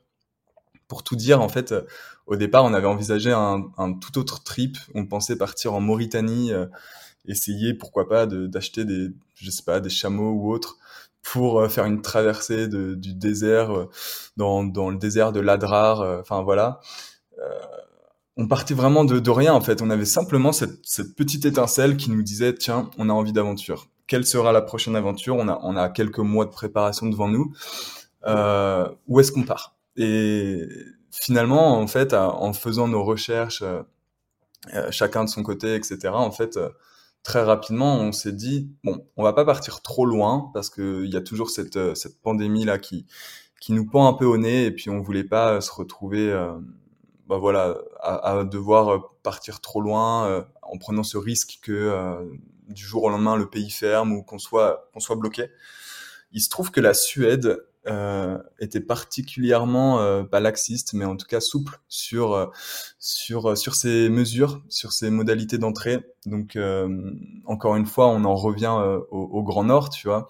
Flo lui aussi a, a, a, réalisé une aventure en Islande. Il a vécu aussi au Canada. Donc on a un peu ces mêmes ces mêmes attraits pour ces territoires. Et, et donc on a tout de suite, en fait, on est tombé, je crois, sur un article euh, qui parlait du, du Sarek. Et le Sarek, euh, nous, on en avait entendu parler parce que c'est un endroit très très sauvage. C'est en fait, c'est un parc national en Laponie suédoise. Donc, au-dessus du cercle polaire arctique, c'est à 67 degrés nord. Euh, c'est un parc national qui est réputé comme étant un des derniers endroits sauvages d'Europe. Et on entend aussi parfois, enfin on lit parfois certains endroits que c'est le, le plus grand désert glacé d'Europe. Donc déjà, tous ces titres-là, enfin, ça suscitait une sorte de curiosité chez nous. On se disait, ok, un des derniers endroits les plus sauvages d'Europe, c'est quand même cool de se rendre dans, dans cet endroit-là. Nous, justement, qui sommes à la recherche du, du, sauvage, de ces grands espaces vierges et dénués un peu de, bah, de, de monde, tout simplement. On aime se, se retrouver dans des endroits et puis connaître un peu ce sentiment de solitude, même si on part à deux, on, on peut quand même connaître ce, ce sentiment. Euh, donc ça nous a tout de suite, euh, on va dire, intéressé. On s'est beaucoup beaucoup renseigné sur cette destination. Puis en fait, euh, très rapidement, d'un commun accord, on s'est dit très bien, ce, ce, sera notre, ce sera notre destination. Donc le Sarek, ça reste relativement grand et étendu. En fait, c'est un lieu qui sert aussi de, de transhumance pour les Samis, qui sont un peuple justement de, de, Laponie et en fait qui traversent ce désert-là avec euh, leur, leurs élevages de rennes. C'est des éleveurs de rennes et ils font comme des grandes transhumances où en fait ils traversent euh, ils traversent ce territoire-là. Et, euh, et en fait on s'est dit bah tiens on va faire une expé sur un peu les traces des Samis en, en Laponie. Enfin voilà nous c'était quelque chose qui cultivait un peu bah, ce sentiment d'ailleurs et cette, cet exotisme un peu si on peut dire ça. Et, et, en fait, on a tout de suite trouvé un, un itinéraire euh, donc là, on est en janvier 2021 et on commence la préparation de l'expédition. Et, et, ça a commencé par définir, bah, on, on avait l'endroit, fallait qu'on définisse un itinéraire. Euh, il faut savoir que nous, on voulait partir du coup en ski poulka. Euh, donc la poulka, c'est ce traîneau, cette sorte de luge que tu traînes derrière toi dans laquelle tu as tout ton matériel, parce que ces expéditions nécessitent vraiment pour le coup beaucoup, beaucoup de matériel. Euh, on voulait faire une aventure en ski poulka, donc une traversée hivernale. Donc il fallait, on avait une fenêtre on va dire, euh, entre euh, allez, euh, février puis jusqu'à mi-avril. Mais même mi-avril, ça commence à être compliqué parce que dans le Sarek, tu as beaucoup, beaucoup de lacs et de rivières donc qui sont gelés l'hiver, mais qui au printemps et au début d'été commencent à, dégeler. Et il fallait absolument pas qu'on tombe dans cette période-là parce qu'après chaque traversée de lac ou de rivière en fait devient une galère, une galère absolument bah, dangereuse déjà et puis puis même t'as pas envie de te retrouver euh, dans, dans, une rivière ou un lac gelé. Euh, donc voilà, on s'est dit que partir fin mars, ça pourrait être, ça pourrait être bien, ça nous laissait le temps de préparer cette expé. Et euh, pour euh, le niveau de glace des lacs et des rivières, on était plutôt serein. Donc de là, il nous restait donc à, à créer cet itinéraire. On n'a rien ouvert du tout. En fait, nous, on a trouvé une trace sur Internet en se renseignant, voilà, c'est une expé qui a déjà été réalisée. Hein. Nous, on, on, faisait pas du tout une première ou autre. Euh, C'était pas spécialement notre objectif. Euh, donc, on a trouvé une trace, on l'a téléchargée, voilà, on, on l'a mis sur notre GPS de rando. Donc de là, on avait l'endroit, l'itinéraire, la période. On avait plus ou moins tout. Euh, il fallait justement bah, qu'on sache comment euh, comment se rendre jusqu'au point de départ de l'expédition, qui est Ritsem. Donc c'est une toute petite station, euh, voilà. Euh, et en fait, notre traversée, donc c'était de Ritsem à euh, Salto Luokta, et une traversée de 135 km en passant en plein cœur du, du Sarek. Et euh, alors, comment est-ce que je te coupe parce que euh, j'ai l'impression que là t'es parti. Euh, j'ai juste une, une, question. Enfin, tu, tu, tu, dis que tu vas tu traverses des, des lacs euh, en ski, euh, poulka. comment tu prépares ça? Enfin, la glace, ça se ça se jauge. Enfin, j'imagine. Faut avoir tu vois, un peu, un peu de, de, enfin, je sais pas, moi, je, je m'aventurerais pas en fait sur un, sur un lac comme ça. Euh. alors, je, je, sais pas, peut-être, tu me diras si on me dit que c'est, c'est sûr et certain, ça, ça, ça s'écroulera pas. Mmh. mais, euh, mais tu vois, enfin, il faut ça, y a, y a, faut savoir lire la glace. Faut, comment est-ce qu'on ouais. se, se, prépare à ça en fait? Exactement. En fait, c'est, euh, bah, c'est comme tout en fait. Enfin, il y a dans toutes les activités outdoor, tu as une sorte de lecture du terrain. Bah, au final, c'est pareil pour les lacs. Euh, en fait, tu as différentes échelles, tu vois. On, on dit que euh, un lac euh, avec une épaisseur de 7 cm de glace, c'est suffisant pour qu'un humain puisse se déplacer sur la glace. Euh, un lac avec 12 cm de glace d'épaisseur, c'est OK pour qu'une motoneige passe sur le lac. Et puis à 50 cm de glace, tu as carrément un petit camion qui peut rouler sur le lac sans problème. Donc, une fois que tu as ces échelles-là, bah en fait, c'est plutôt simple parce que toi, tu peux plus ou moins avec l'œil déjà euh, essayer de voir, de, jauger un peu l'épaisseur de glace. Et puis en fait, ce qui est, beaucoup plus pratique dans le Sarek, c'est que en fait, on avait vraiment deux passages particulièrement, euh, euh on va dire, euh, un peu dangereux ou en tout cas des, des longues, tu vois, des traversées où pendant plus de 4 heures, tu traverses un lac parce que le lac fait plus de 10 km de largeur. Euh, et ça, on avait deux passages comme ça. Mais euh, ce qu'ils ont fait et qui est très bien, c'est qu'en fait, ils ont euh, balisé sur le lac un, itinéraire avec des poteaux rouges que tu te contentes de suivre et ils ont mis un panneau à l'entrée du lac indiquant la date de la dernière mesure de glace ainsi que son épaisseur. Et nous, quand on est arrivé, il y avait 50 cm de glace apparemment sur le lac. Euh, il y avait, euh, il y avait eu, je sais pas, 5-6 jours d'écart entre la dernière mesure et le moment où nous, on se trouvait devant le lac. Donc, c'était plutôt rassurant. Ah ouais, donc t'es large. T'es large. Bah, 50 cm, du coup, il y a un petit camion qui peut passer sur le lac, apparemment. Sauf que nous, malheureusement, et ça, c'était le premier jour de l'expé, euh, quand on est arrivé sur les abords du lac, il y a un whiteout total qui s'est qui s'est levé. On voyait strictement rien, on avait zéro visibilité. Alors whiteout, c'est c'est euh, en fait euh, une sorte de brouillard blizzard qui qui, t'envahit, enfin qui envahit tout tout l'atmosphère et donc euh, c'est un brouillard dans lequel tu évolues et tu sais tout devient blanc. Tu distingues plus vraiment le sol du ciel. De... En fait, t'as plus vraiment de repères visuels et tu te retrouves en fait dans un blanc qui t'entoure de toutes parts et tu peux te sentir un peu bah, pas désorienté mais en tout cas pour s'orienter c'est problématique parce que tu n'as plus de repères visuels tu sais plus si vraiment tu vas tout droit si tu dévies de ta trajectoire. Donc ça complique tout. Et, euh, nous on s'est retrouvé dans ça justement dès le premier jour. Ce qui a fait qu'en fait dès les premiers mètres on a totalement dévié du chemin balisé et on s'est retrouvé au milieu du lac euh, sans repère visuel, loin de tout balisage, sur une glace euh, plutôt fragile en fait. Parce que euh, on avançait sur ce lac et au bout de, en fait, on était en plein milieu du lac, on voyait notre avancée sur le GPS, tu vois. Et, euh, et donc on était au milieu du lac. Donc là, on voit rien. À 360 degrés, c'est que du blanc. Tu distingues plus rien. Et d'un coup, je, je fais un pas et j'entends la glace qui craque. Et euh, et donc de là, je me dis, ok, est-ce que j'ai bien entendu? Il y avait beaucoup, beaucoup de vent aussi, ça soufflait. Donc je me suis dit, c'est peut-être le bruit du vent qui a claqué contre quelque chose, je, je sais pas. Je fais un deuxième pas et là, j'entends vraiment un bruit de craquement. Euh, vraiment, pour le coup, c'était euh, c'était audible, c'était vraiment un, craquement de glace. Donc je dis à Flo, euh, je crois qu'on traverse une zone plutôt fragile. Fais attention et, on continue, on, on progresse et jusqu'à un certain point où en fait c'est des fissures qui nous, enfin, qui se sont créés sous nos skis et qui commençaient à nous entourer de toutes parts. Et là, dans ces moments-là, pour le coup, tu as un stress intense qui monte. J'allais le dire. stress. Ouais, parce que là, tu te sens vulnérable, tu te dis, ok, j'ai 50 kilos dans ma poulka, moi j'en pèse 80, euh, la glace fissure autour de moi, euh, rien que la pensée de se retrouver dans le lac avec la poulka qui t'attire dans le fond, cette pensée, enfin, c'était terrifiant sur le moment. Et, et, en fait, de là, tu vois, je tape avec mon bâton sur la glace et je vois que ce bâton-là, en fait, plutôt que de taper solidement contre la surface comme c'était le cas jusqu'à présent, le bâton s'enfonce dans cette glace et fait remonter une fine pellicule d'eau euh, sur, sur, la surface.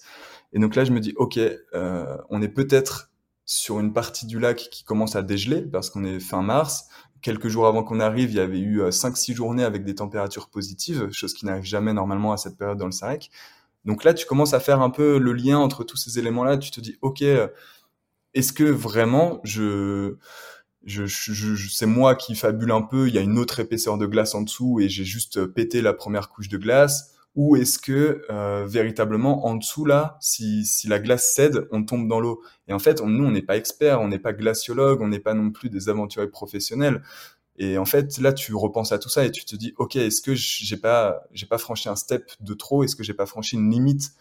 Et Sauf que tu penses à tout ça, mais en même temps, tu es au milieu du lac, il y a personne, il fait tout, tout blanc, tu vois rien, il y a le vent qui te souffle dessus, mais en plus, enfin, tu prends des rafales, vraiment, tu n'entends pas vraiment ce que ton pote te dit à côté, tu as des fissures sous les skis, et en fait, là, il faut, il faut être réactif, il faut, il faut arrêter d'intellectualiser, il faut être dans l'action. Donc, nous, ce qu'on a fait, c'est dans un premier temps, on s'est reculé de plusieurs mètres, et, euh, et, et avant de reprogresser, on tâtait la glace, et on avançait comme ça à tâtons mais on était parti dans l'après-midi. En plus, la nuit commençait euh, presque à tomber, donc on avait cette pression en plus temporelle qui nous disait les gars, euh, il faut que vous traversiez le lac avant la nuit parce que vous n'allez pas en plus vous retrouver sur un lac qui, enfin, dont la glace craque euh, à la frontale. Enfin, c'est une maxi galère. Donc en fait, on a dû faire des, des, grands détours, parfois accepter le fait de skier sur de la glace qui craque. On se disait, on est dans un environnement arctique polaire, c'est des choses qui doivent être normales. Et en fait, par contre, dès que des fissures apparaissaient, là, pour le coup, ça nous mettait euh, une pression. Donc là, on préférait reculer, se décaler de 50 mètres sur la gauche ou sur la droite, de contourner ces zones un peu plus fragiles. Et en fait, à tâtons comme ça, bah, on a réussi à, finir notre traversée. Et, euh, et voilà. Donc euh, ouais, la gestion de la glace, c'est c'est pas facile. Et tu vois, on n'a pas toujours fait les bons choix. Encore une fois, il y a eu des erreurs. Et oui, c'est de la lecture de terrain tu, tu vois, tu, tu tâtes, tu t'écoutes. En fait, tous tes sens sont, sont, sont aux, aux, aguets, tu vois, parce que moi, parfois, je sentais la glace qui s'affaissait. Donc là, je me disais, ok, tu, tu détournes. Euh, parfois, je tapais avec mon bâton, il y avait de l'eau qui remontait. Donc là, je me dis, ok, bah, c'est pas normal, tu, tu contournes. Et en fait, voilà, c'est un peu, c'est un peu, voilà, c'est t'avances progressivement en, en te faisant confiance et en faisant confiance. Enfin, en observant euh, ton, environnement et puis en prenant des choix plutôt logiques euh... Incroyable. Euh, c'est hallucinant cette, cette gestion que tu dois avoir qui doit être qui, demande un mental quand même assez hallucinant parce que tu peux vite tomber en panique en fait en, avec ce, ce, ce, blanc comme tu dis euh, auquel euh, comme on disait tout à l'heure c'est pas quelque chose qu'on connaît en fait euh, on n'a pas grandi avec ces conditions météo là et ça te tombe dessus tu t'en as entendu parler mais tu l'as jamais vécu entre le, le, lire et puis le vivre il y a, y, a, y, a y a, une sacrée marche tu vois, tout à l'heure, on parlait du GR20. Euh, j'étais parti, quand je suis parti le faire, j'étais avec de, deux amis et on s'était dit euh, avant, avant le départ, euh, s'il y en a un qui, qui se blesse, qui se fait une cheville ou quoi, qu'est-ce qu'on fait? Comment on réagit mmh. Comme ça, c'était dit, c'était clair, c'était évident et c'était prévu. là, tu vois, en t'entendant, je me dis, vous êtes deux, euh, avec de la glace qui craque. Potentiellement, il y en a un qui peut tomber. Est-ce que c'était c'est quelque chose que vous aviez préparé, anticipé et vous étiez dit, bah, s'il y en a un des deux qui tombe, l'autre réagit comme ci, comme ça. Exactement. Ouais, ouais, on avait, enfin, tu vois, l'aventure, c'est finalement euh, essayer de d'anticiper tous tous les imprévus qui peuvent arriver sur place mais bien sûr, il y en a toujours qui surviennent que tu n'avais pas envisagé. Celui-ci, en l'occurrence, on l'avait bien préparé parce qu'on avait lu beaucoup de récits de gens qui avaient fait cette traversée et qui, justement, avaient connu aussi des, des moments assez compliqués. Et il y a un risque réel. Il y a des personnes, mais qui, tu vois, qui sont déjà décédées à, enfin, à cet endroit-là, mais comme sur le GR20, tu vois, il suffit qu'un glissement de terrain survienne et, et voilà, tu as toujours des risques. Mais nous, on se disait, avec Flo, quoi qu'il arrive, euh, bah, il faut qu'on soit là l'un pour l'autre, effectivement. Donc, nous, on avait, en fait, on avait une corde de secours chacun. Enfin, on avait tous les deux une corde de secours dans nos sacs, à proximité directe, au cas où euh, l'un d'entre nous tombait euh, dans la glace, enfin, tombait dans le lac. Euh, puis, on est parti aussi avec un, un téléphone satellite qui nous permettait enfin c'est un GPS à communication satellite, c'est différent. Je peux pas appeler, mais je peux envoyer des, des messages et je peux euh, déclencher un SOS, donc faire intervenir des secours, peu importe où je me trouve, même s'il n'y a pas de réseau, ça passe par le réseau satellite et, ça, informe la base la plus proche. Donc en fait, notre plan d'action, il était simple. S'il y en a un nous deux qui tombe dans l'eau, bah déjà tu décroches, premier réflexe, on s'était dit, s'il y en a un nous deux qui tombe, bah, on a deux mousquetons qui nous retiennent à la poulka. Donc déjà, tu te décroches et tant pis, tu laisses ta poulka couler au fond du lac, on s'en fout. Euh, tu, déjà, tu te retires 50 kilos, puis Ensuite, euh, l'autre intervient immédiatement, mais enfin, tu vois, faut faire attention parce que si la glace a cédé à ce moment-là, est-ce que moi je me rapproche vraiment de l'endroit où il y a le trou? Enfin, c'est plein de choses, mais j'imagine, nous c'est pas arrivé, fort heureusement, donc on n'a pas eu à le faire, mais tu vois, j'imagine que tu comme un instinct de survie qui survient à ce moment-là et qui te dicte un peu les comportements à avoir. Mais en tout cas, voilà, nous, on avait envisagé de justement secourir l'autre avec la corde euh, bah, la corde de, de, de secours qu'on avait dans le sac, le sortir du lac, puis après j'imagine que tu sors ton sac de couchage, tu sors ta tente, l'autre enlève ses vêtements, moi j'appelle les secours, euh, puis on essaie tant bien que mal de, de réchauffer la personne qui est tombée dans l'eau avec euh, en allumant le réchaud. Enfin voilà, il y a, y a, différentes solutions.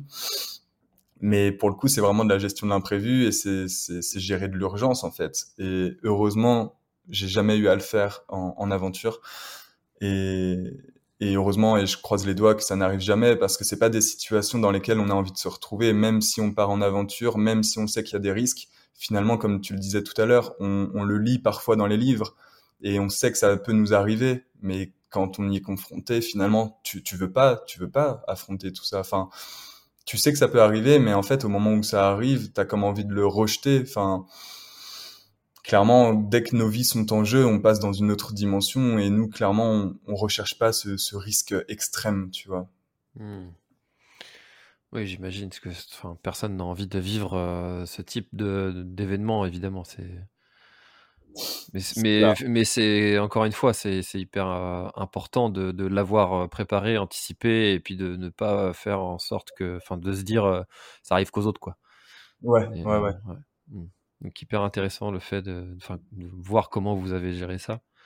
Euh, tu vois, euh, moi j'ai le syndrome de Raynaud. Euh, je sais pas si tu connais ce, ce syndrome là qui est dû à une mauvaise, c'est une mauvaise circulation du, du sang et qui, euh, qui occasionne les extrémités euh, blanches et, et je peux plus me servir de mes mains en fait quand il quand il fait un peu froid. Euh, donc je suis vraiment très admiratif de, de, de votre gestion de, du, du, du froid. Euh, comment est-ce que justement vous avez euh, géré ça? Parce que en fait on entend souvent, tu sais, des des des, des froids glaciales. Là, tu, tu, tu m'as, quand tu m'as écrit, tu m'as mis jusqu'en dessous de moins 20 degrés. Enfin, ça paraît complètement abstrait en fait. Euh, euh, parce que tu vois, quand il, quand il fait 0 degré, on a déjà froid, 20 degrés en dessous, mais c'est, mmh. comment tu gères ça en fait? Bah, euh, En fait, je crois que c'est Mike Horn justement qui disait ça, qui disait que si t'as froid, c'est que t'es mal habillé ou mal équipé. Et il a pas totalement tort. En fait, il y a, beaucoup de techniques qui, bah, qui existent pour justement euh, lutter contre le froid. Tu vois, nous, en France, sous nos latitudes, quand il fait zéro, oui, on a froid, mais c'est parce que on n'a pas de vêtements techniques sur nous. Enfin, tu vois, on va mettre un pull, euh, voilà, un manteau, mais c'est pas c'est pas nécessairement des ce qui est le plus adapté. On fait plus attention à notre style que à notre confort au final, tu vois. Donc en aventure, c'est différent. Tu, le style, clairement, euh, bah, on, on en a rien à faire et tu t'habilles de façon technique. Donc tu vois, avec cette fameuse technique euh, de trois couches où tu vas mettre une première couche euh, très proche du corps, euh, souvent en laine de mérinos, une deuxième euh, type polaire pour conserver la chaleur, une troisième type isolation, donc une doudoune, et t'achètes de l'équipement adapté. Nous, on savait que potentiellement, le mercure pouvait descendre jusqu'à moins 20, euh, peut-être un peu en dessous la nuit. On, mesurait, bon, on avait un thermomètre, mais on, mesurait pas euh, nécessairement tous les jours. Euh, donc voilà, tu t'équipes en fonction. Nous, on avait des doudounes qui permettaient en activité en tout cas de pouvoir skier jusqu'à du moins 30 degrés. Euh, nos sacs de couchage, on avait pareil, on avait prévu euh, des, des, sacs de couchage avec une température euh, bah, de confort de moins 20 degrés. On avait euh, un tapis de sol puis un matelas gonflable qui nous permettait justement d'additionner les air values et en fait d'avoir une isolation euh, de confort de moins 30 degrés aussi. Donc finalement avec tout cet équipement là, t'arrives à t'arrives t'arrives à t'adapter à, ce froid après je t'avoue que bah, c'est c'est assez quand enfin dans plusieurs situations enfin en fait il faut accepter mentalement et physiquement d'avoir froid tout le temps nous je pense qu'on a eu tu vois le ouais le, plus grand froid qu'on ait eu c'était la nuit tu vois le soir ça pouvait tomber moins 20 moins 22 euh, mais ça ça arrivait pas non plus tous les soirs mais c'est le fait d'être dans le froid constant pendant euh, quasi euh, bah, nous en fait l'aventure a duré dix jours Mais après, on est resté deux jours supplémentaires à attendre un bus et on est resté dans notre tente, tu vois, pendant deux jours. Donc c'est 12 froids, on va dire, vraiment 12 jours, pardon, d'immersion dans le froid. Euh, bah, le corps s'adapte. Au début, tu as très très froid, oui, mais j'ai l'impression qu'il y a comme un processus naturel chez l'homme qui, euh, qui en fait s'adapte à son environnement au fur et à mesure du temps. Et, c'est pas que tu l'oublies, ce froid, il est toujours présent, mais euh, tu l'acceptes beaucoup mieux. Et tu, tu le rejettes pas, tu es plus dans l'acceptation. Bon bah ok, il fait froid de toute façon, euh, je peux rien y faire. C'est pas c'est pas une composante sur laquelle moi j'ai un contrôle. Donc juste je, je l'accepte et euh, je, fais en sorte d'avoir le moins froid possible en, cumulant les couches, en me mettant dans mon sac de couchage, tu vois, le soir dans la tente plutôt qu'être juste assis dessus. Enfin, c'est de la gestion, mais honnêtement, oui, on a eu très froid. Je pense qu'on a eu des débuts d'engelure parce qu'on est rentré avec des pertes de sensibilité sur le bout des doigts et sur les orteils. Euh, mais ça, j'imagine que c'est des choses plus ou moins normales. On vit dans un, dans un environnement qui est totalement humide, mouillé tout le temps. Tu vois, même quand on est dans la tente, finalement, la condense, avec la condensation, parfois il y avait plus de 30 cm de neige qui tombait la nuit bah, la tente, elle est couverte de neige, euh, ça condense et ça tombe sur ton sac de couchage. Donc toi, tu es humide, tu es mouillé, tes affaires sont gelées, voire mouillées tout le temps. Sur 10 jours, il faut les faire sécher tout le temps, tous les jours dans le sac de couchage. Enfin, c'est de la gestion, c'est ça. Quel enfer. Ouais, bah, pour, pour, le, pour le coup, ça change tellement de notre quotidien mais c'est ton seul problème à gérer en fait. T'as pas beaucoup de c'est un, un mode de vie qui est très euh, qui est très monotone. T'as quelques euh, tâches chaque jour à réaliser et une de tes tâches bah c'est ça c'est c'est de faire sécher tes, tes, affaires dans le sac de couchage grâce à ta chaleur corporelle et, euh, et c'est faire sécher tes affaires comme tu peux. Après bon nous c'est comment comme tu peux? Bah par exemple tu vois typiquement bah, la meilleure technique, vraiment, c'est de mettre euh, toutes tes affaires qui sont mouillées ou qui sont humides, tu les mets la journée, enfin, non, ce qui est pas en doudoune, mais tu les mets dans les poches de ta doudoune le soir quand tu la portes sur toi. Et en fait, comme ça capte toute ta chaleur corporelle, bah finalement, euh, si tu mets des gants mouillés ou si tu mets, je sais pas, un t-shirt mouillé ou autre dans, dans les poches de ta doudoune ou contre toi, bah finalement ça, ça va sécher au bout de quelques temps. Euh, la nuit, dans mon sac de couchage, je me retrouvais finalement avec des choses mais totalement incongrues. Je dormais avec euh, à côté de moi un, gruyère ou un comté, puis euh, avec un t-shirt ou une Gore-Tex, puis avec un appareil photo, un téléphone satellite. Enfin, en fait, tu mets tout et n'importe quoi dans ton sac de couchage. Et mais c'est la seule solution pour éviter que ça gèle ou que ça prenne l'humidité. Et, et, du coup, bah, tu mets tu, mets toutes tes affaires au plus proche d'une source de chaleur. Donc, en l'occurrence, c'est toi, la source de chaleur, ou alors le réchaud, parfois, quand on faisait fondre de la neige.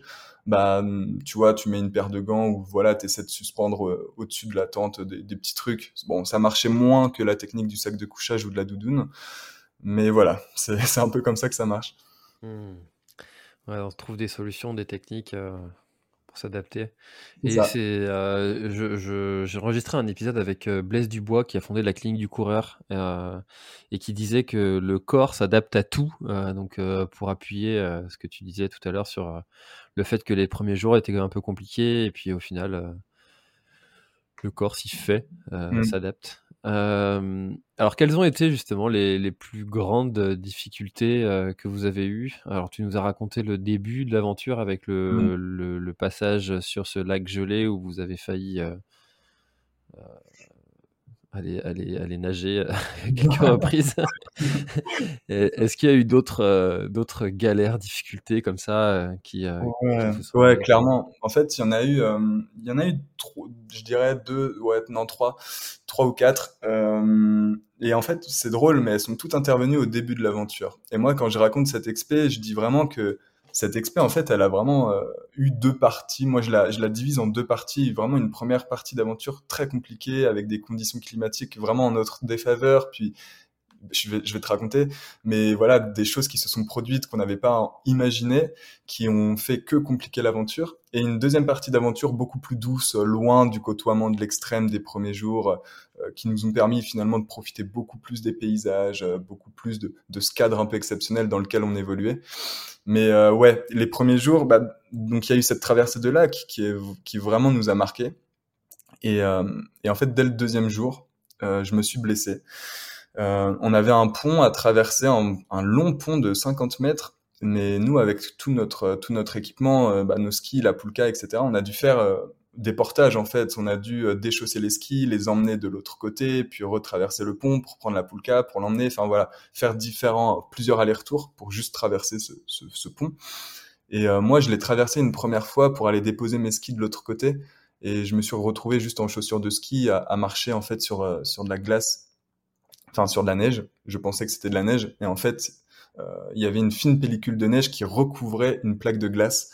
Et euh, vraiment stupidement, hein, j'ai glissé dessus et je, en fait, je suis tombé de tout mon poids euh, sur la main droite et elle a absorbé, elle a absorbé tout le choc. Euh, sur le moment, j'ai pas vraiment fait attention. Tu vois, je pense qu'il y avait un peu, bah, c'était à chaud, il y avait de l'adrénaline un peu. J'ai pas fait attention, mais en fait, le soir, au moment de monter le camp, euh, j'ai senti comme une douleur assez vive et en fait j'ai vraiment bah, j'ai retiré mes gants j'ai regardé ma main et en fait il se trouve qu'elle avait bah, gonflée. En fait, elle, elle, faisait euh, deux fois sa taille euh, initiale. Et en fait, je sais pas, même à ce jour, ce que je me suis fait, si c'était une entorse, si c'était, euh, si je m'étais tordu le poignet ou, ou, ou, je ne sais quoi. Mais il se trouve que pendant plus de, même au retour de l'expé, pendant 5-6 jours, même là, aujourd'hui, à l'heure où je te parle, j'ai encore, j'ai encore des douleurs.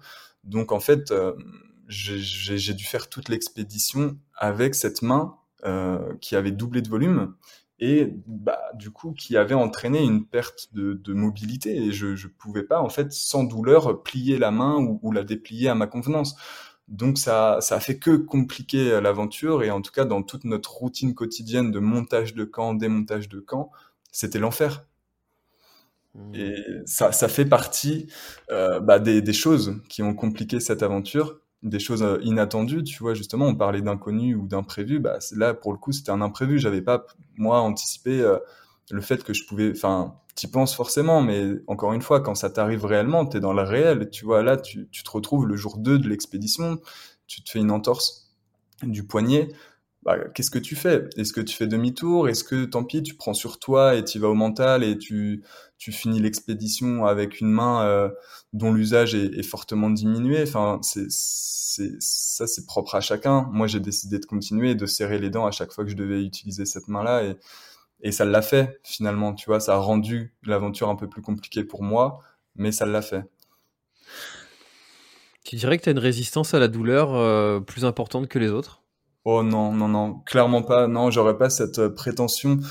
Euh, je me blesse rarement, honnêtement, euh, en aventure, et c'est ça qui est frustrant. Ou même dans ma vie quotidienne, tu vois. Bon, forcément, je me suis déjà fait comme tout le monde des entorses, des fractures, des choses, mais non, non, j'ai pas une résistance à la douleur qui est plus élevée que n'importe qui.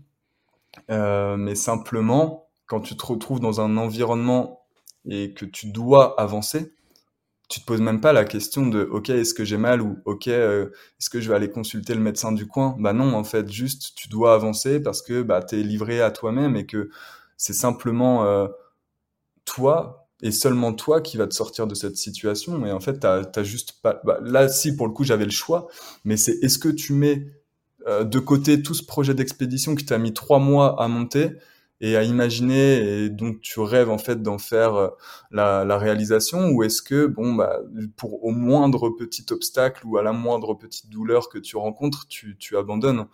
Et en fait moi je mettais le projet bah, plus sur une échelle d'estime je plaçais le projet plus haut que euh, de simplement euh, bon aller consulter un médecin ou faire des radios parce que je m'étais fait une, une entorse. Donc je pense que le choix après il appartient à chacun et je, mais je pense que beaucoup de personnes auraient fait comme moi et auraient continué parce que même si ça rend l'aventure un peu plus compliquée bah malgré tout tu peux la réaliser et ce serait dommage de passer à côté du projet pour une blessure qui survient dès le deuxième jour mmh. ouais c'est sûr que ça, ça ajoute des, des difficultés euh, comme s'il y avait besoin de ça, ouais, ça. euh, c'est un environnement, encore une fois, comme on l'a dit plusieurs fois, que, qui est quand même euh, assez rude, assez intense, auquel notre corps n'est pas habitué. On voit par exemple les alpinistes euh, qui vont euh, se taper des, sommets, sans, forcément aller jusqu'à l'Everest, mais au-dessus de 8000. Bref, il y a des zones comme ça où on appelle ça la zone de la mort, où on ne sait pas, en fait, tant qu'on n'y a pas été, on ne sait pas comment notre corps va réagir. pour sur le Mont Blanc, c'est pareil. Ça, reste des altitudes comme beaucoup moins hautes, mais il y a des gens qui sont capables, parce que leur génétique, leur anatomie est faite ainsi, ils sont capables de monter, de redescendre sans aucun problème, sans aucune douleur à la tête, sans le mal des montagnes, enfin bref.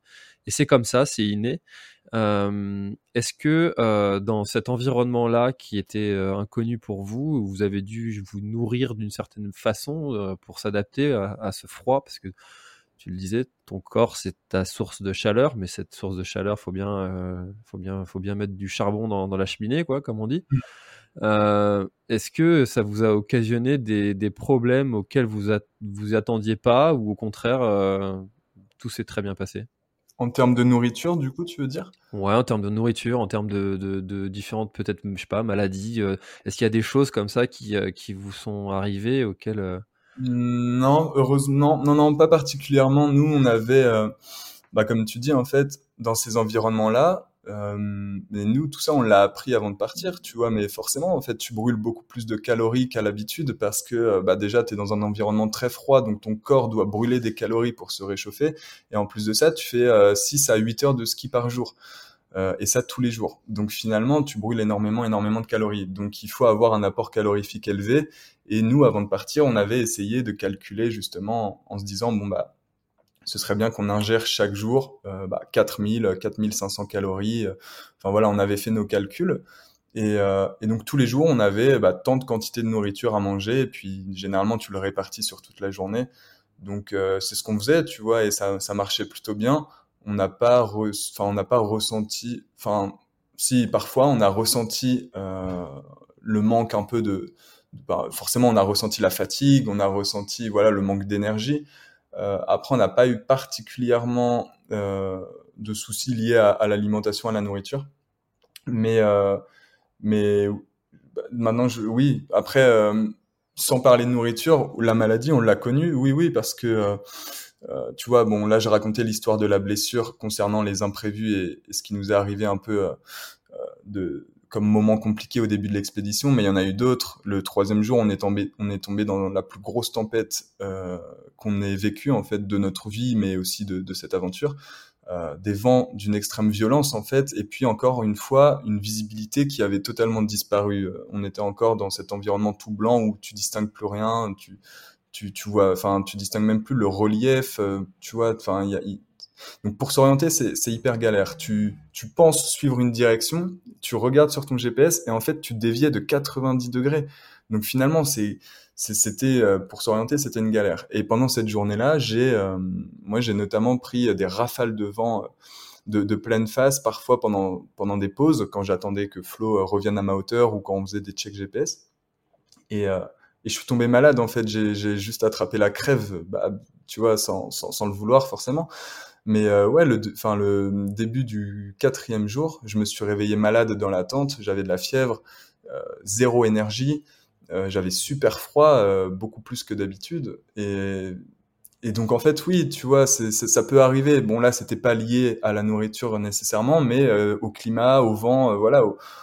donc ça arrive, tu vois, que tu sois sur un 8000 euh, que tu fasses l'ascension voilà de telle montagne ou que tu fasses une aventure euh, euh, en terre polaire ou que tu fasses le GR20 ou autre, la maladie peut survenir et malheureusement, bah, tu dois composer avec. Pour le coup, là, j'ai dû me faire violence. bah, on avait une trousse de pharmacie, donc tu prends des médicaments et et t'avances comme un zombie pendant 7 heures sur tes skis, puis euh, t'espères que demain ça ira mieux. Mais c'est des choses qui arrivent. Moins 20, poignée en vrac, malade. Ouais. Du, plaisir? Bah, honnêtement, pas toujours. Pas toujours. Et je voudrais pas, tu vois, faire l'éloge de l'aventure comme étant euh, justement euh, du plaisir en continu. Non, non, non, clairement pas. Là, quand, quand je suis dans la tente ce matin-là, qui fait, bon, peut-être pas moins 20, mais peut-être moins 15, que, euh, que oui, j'ai le poignet en vrac, j'ai super mal et je suis malade, clairement, t'as pas envie de sortir de la tente. Et comme on disait tout à l'heure, il faut que tu, que tu en parles à ton acolyte d'aventure. Donc là, en l'occurrence, je, disais à Flo, bon bah écoute, euh, je pense que là, ce matin, on va attendre un peu dans la tente. Puis en plus, la tempête gronde dehors. J'avais essayé en plus ce matin-là d'enfiler mes chaussures de ski, mais elles étaient totalement gelées. J'avais, euh, enfin, j'avais arraché sans le vouloir, le, certaines coutures du chausson, puis une attache. Donc rien n'allait ce matin-là. Et, et c'est des choses qui arrivent dans l'aventure. Il y a des fois, il y a des journées avec, il y a des journées sans. Là, j'étais clairement sur une journée qui est, qui, qui m'en demandait trop. Et donc, j'ai dit à Flo, écoute, on va patienter quelques heures dans l'attente, le temps que tout ça passe.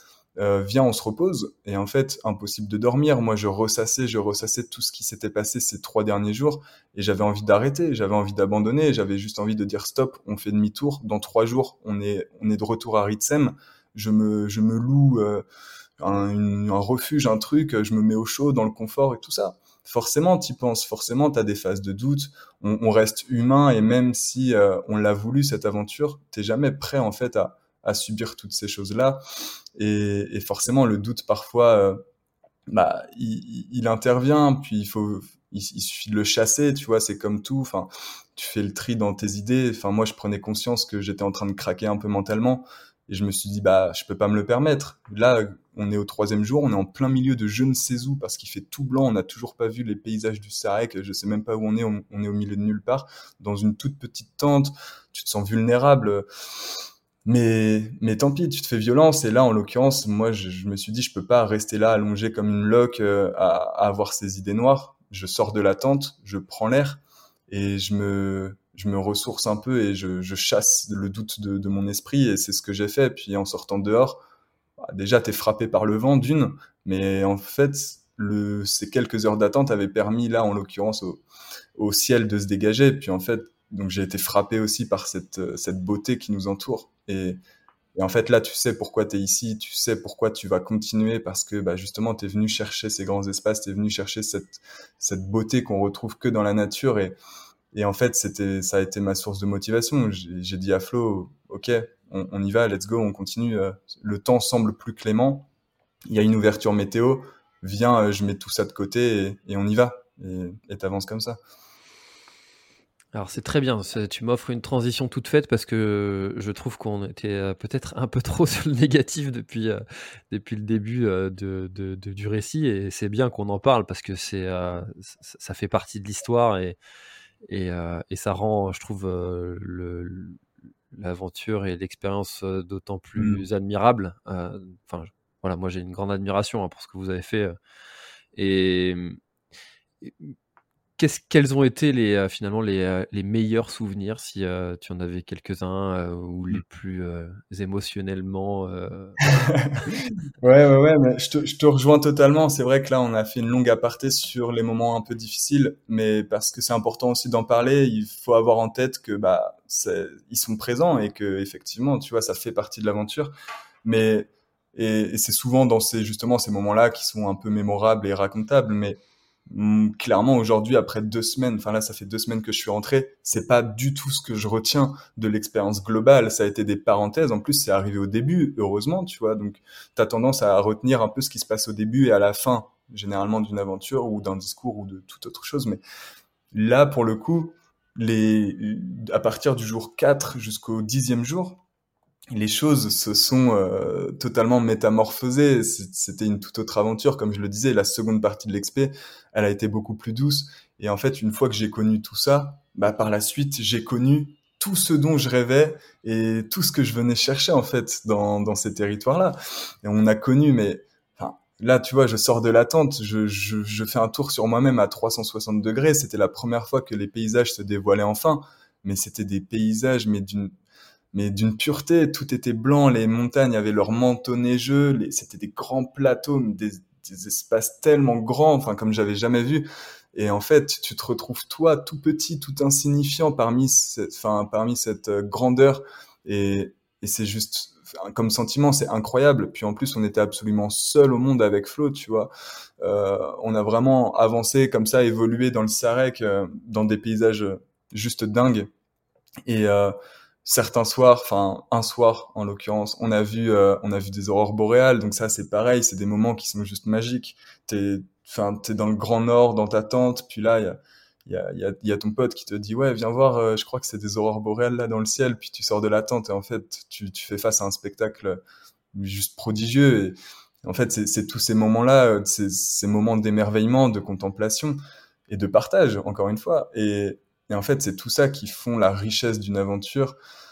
et, et couplé justement au dépassement de soi que tu as vécu les derniers jours, à la fatigue, etc., qui vient un peu euh, progressivement jour après jour, toutes ces choses-là font que les émotions, elles sont décuplées et tu profites, j'ai l'impression, beaucoup plus de, de, tout ce que tu vis, tout ce que tu vois et tout ce que tu traverses.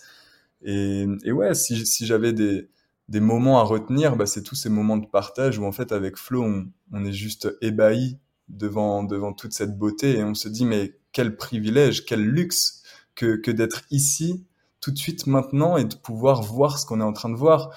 Et on parlait de micro-aventure tout à l'heure. En fait, c'est ça, c'est juste ce, ces moments où tu te retrouves en fait devant un paysage que dont t'as pas coutume et en fait tu découvres, tu découvres tout ça et, et c'est juste fantastique comme sentiment. Ouais, c'est là où tu, tu, te rappelles du pourquoi, euh, pourquoi tu es venu, pourquoi tu en es là, et, euh, et, tu acceptes beaucoup plus les, toutes les galères qui, euh, par lesquelles tu as dû passer. Exactement. donc finalement, la suite de l'aventure, les trois premiers jours un peu compliqués, et le reste, ça s'est plutôt bien passé. Ouais, ouais, ouais. une météo plus clémente. Euh, tu vois, beaucoup plus de ciel bleu, beaucoup plus de paysages découverts. Et nous, ça, c'était très frustrant au début de ne pas pouvoir voir en fait bah, ce milieu dans lequel on évoluait. C'était, c'était frustrant parce que c'est ce qu'on voulait, c'est ce qu'on venait un peu chercher aussi. Mais la deuxième partie, ouais, beaucoup plus intéressante dans le sens où, bah, clairement, ouais, on, on pouvait vraiment profiter pleinement de tout ce qui nous entourait Bon, après, tout n'était pas tout rose non plus, tu vois. On, a fait des journées off entières dans la tente parce que bah, on, s'est retrouvé dans des tempêtes. C'est arrivé à, deux reprises de passer une journée entière dans la tente. Mais euh, ça fait partie de l'aventure, en fait. C'est ça aussi, les aventures polaires, c'est accepter le fait que bah, parfois, tu es bloqué, tu peux pas avancer. Ça fait partie du truc. C'est une expérience euh, en plus, donc tu relativises. Et c'est ça, en fait. Nous, juste euh, cette seconde partie d'aventure, juste on profitait, tu vois. On était on était les plus heureux du monde. En plus, on a croisé, on a croisé plusieurs fois des gens au final, tu vois, chose qu'on s'attendait pas. Donc c'est aussi des rencontres qui sont marrantes, qui sont inattendues, tu vois, en plein milieu du, du Sarek, euh, tu rencontres un groupe de Belges en voyage organisé, tu rencontres des Suédois qui sont clairement des, des vrais pros avec des, des camps de base absolument euh, gigantesques avec plein de tentes, tout ça. Enfin, c'est assez drôle, tu vois. Et puis c'est aussi euh, on a, ouais, on a croisé des traces d'animaux aussi parfois. Donc, tu vois, c'est des petits signes où des fois tu te dis, bon, bah, finalement, je suis pas si seul, en fait. Il y a d'autres humains, euh, tu vois des traces d'animaux, il y a un peu des signes de vie, ça te sort un peu de cette solitude ambiante. Et en fait, juste, tu te dis, bah, c'est génial, on est juste là, euh, ensemble, en pleine nature, à, euh, vivre une aventure qui est, qui est assez forte. Ouais, ouais, c'est des bons moments de partage, c'est des, des sacrés moments de vie alors justement, tu parles d'animaux. Euh, tu vois, par exemple, sur le GR20, on te dit faites attention, euh, les cochons peuvent vous, piquer votre, euh, nourriture. Est-ce que sur, sur ces milieux-là, il y a des dangers particuliers avec les animaux? Bah, Il faut toujours faire un peu attention, tu vois, parce que, bah, parce que ouais, dans, les terres polaires, bon, tu, vois, dans certains territoires, au Spitzberg, au Groenland, tu peux avoir des ours polaires. Voilà, mais nous, là, dans le Sarek, clairement, il n'y avait, y avait pas de risque particulier avec les animaux. Euh, on a croisé donc des traces de rennes, des traces de, de renards, mais euh, on n'a jamais eu de rencontre déjà. Donc un peu dommage, mais en même temps, parfois, bon, tu préfères pas tomber sur des drôles de bêtes. Euh, on a croisé des gens qui, qui m'ont dit qu'ils avaient croisé un glouton, enfin improbable, tu vois, en, faisant l'ascension d'un sommet en ski de rando. Qu'est-ce qu'un glouton? Tu sais, c'est un, c'est un énorme mammifère. Euh, je saurais pas comment te le décrire, mais enfin, je t'invite à regarder sur internet après, c'est vraiment marrant comme animal, mais... Euh... Un mélange de blaireau et d'ours. Ouais, c'est ça, c'est ça. et en fait, en... je pense que tu fais pas le malin, tu vois, quand, quand tu te retrouves à 15 mètres de ça, parce que, encore une fois, c'est des animaux que tu, enfin, tu connais pas, en fait. Donc, tu, t'as du mal à anticiper leur comportement, tu sais pas s'ils vont se montrer agressifs ou pas. Enfin bref, moi je trouve ça trop drôle et j'aurais bien aimé le rencontrer ce glouton, mais nous non, on n'a pas eu cette chance de croiser d'animaux, juste quelques rennes, euh, tu vois, dans le bus euh, pour aller jusqu'à Ritsem, mais euh, c'est tout. Hmm. Est-ce que à la suite de cette expérience, de cette, aventure, de cette expédition. D'ailleurs, c'est quoi Comment tu fais la différence entre aventure et expédition? Mmh, C'est ouais, c'est une bonne question. Pour moi, euh, expédition, ça nécessite plus de logistique. Euh, pour moi, c'est après c'est perso. Je sais pas si c'est réellement ça dans la définition ou dans l'usage, mais j'ai l'impression que les expéditions c'est un peu plus professionnel ou dans le sens où ouais, il y a plus de logistique, plus de moyens en fait. Euh, tu sors un peu du cadre de d'une aventure. Enfin, l'aventure, tu vois, ça peut être un, petit trek. Ouais, expédition, c'est pour moi quand il y a une, euh, pour le coup là, tu vois, nous, il y a eu une vraie démarche de recherche de sponsors, de partenaires. Euh, on a essayé de, de, de faire financer euh, cette aventure, etc. Et donc, on sortait du cadre où, tu vois, juste tu vas faire le gervin entre potes parce que ça te fait plaisir. Là, il y avait une vraie construction de projet euh, et après toute une gestion de projet et puis là au retour toute une toute une partie euh, médiatisation communication sur le projet. Donc j'ai l'impression qu'expédition ça ça englobe plus tous ces aspects là en fait. Ça rend peut-être l'aventure un peu plus euh, professionnelle. On vous a suivi en termes de partenariat? Euh, ouais, on a, enfin, on a eu, on a eu un partenaire qui était Chapka Assurance, donc pour toute la partie assurance et assistance du, voyage. Et euh, mais c'est tout. Enfin, c'est tout. C'était déjà très bien pour une première pour une première.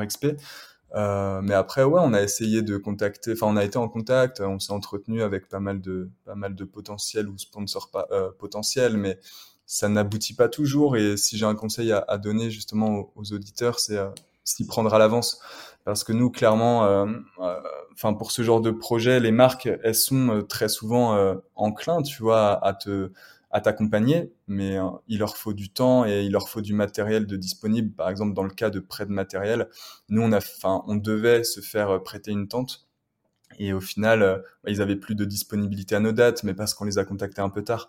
Donc ne pas hésiter à, à anticiper cet aspect là ouais puis c'est un truc qui prend énormément de temps aussi. Euh, donc, ouais, euh, exactement. Ouais, ouais. C'est de l'investissement hein, en, en, termes d'énergie, de temps, euh, clairement. Mais bah, c'est ce qui c'est ce qui fait aussi la grandeur après l'expédition. Mmh. Très cool. Euh, cette partie, cette partie recherche de partenariat, ça c'est aussi un truc dont, dont j'ai pas mal parlé avec Rémi Camus sur un, dans un ah, épisode. Oui. Mmh. Ah ouais, qui était très, ouais, il disait que c'était parfois un peu galère et puis relancer, relancer, relancer. Ouais, euh...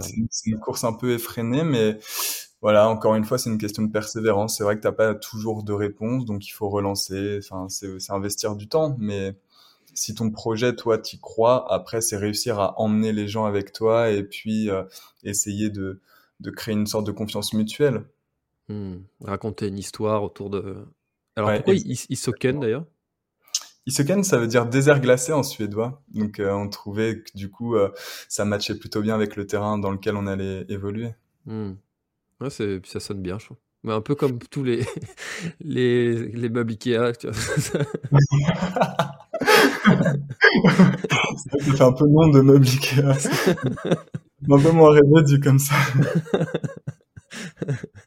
non, mais c'est vrai, les, les mots, euh, les mots suédois, je trouve ça, ça, ça sonne plutôt pas mal, ouais. Isoken. Ouais. Isoken, ça fait aussi un, y a un côté, euh, un côté street fight aussi, euh, Isoken.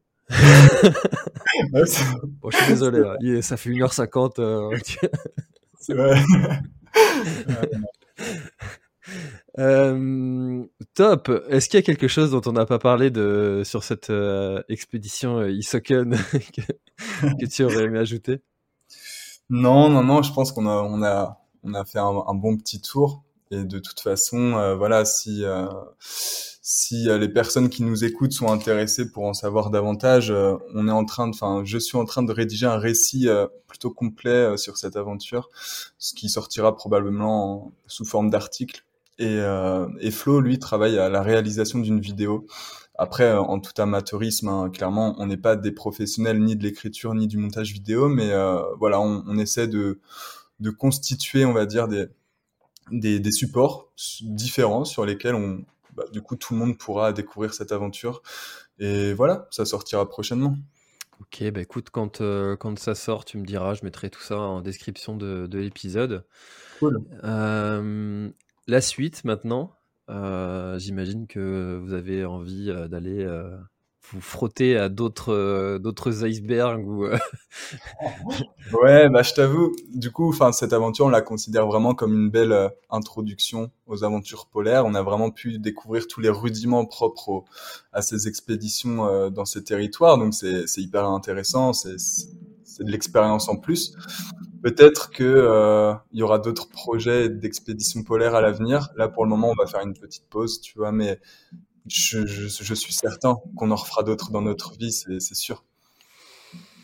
Super. Eh ben écoute, euh, merci beaucoup hein, pour, euh, pour toute cette, euh, cette, cette aventure, ces, ces récits et qui, qui, sont hyper inspirants, qui nous évadent un petit peu de notre train-train quotidien rien qu'à les écouter.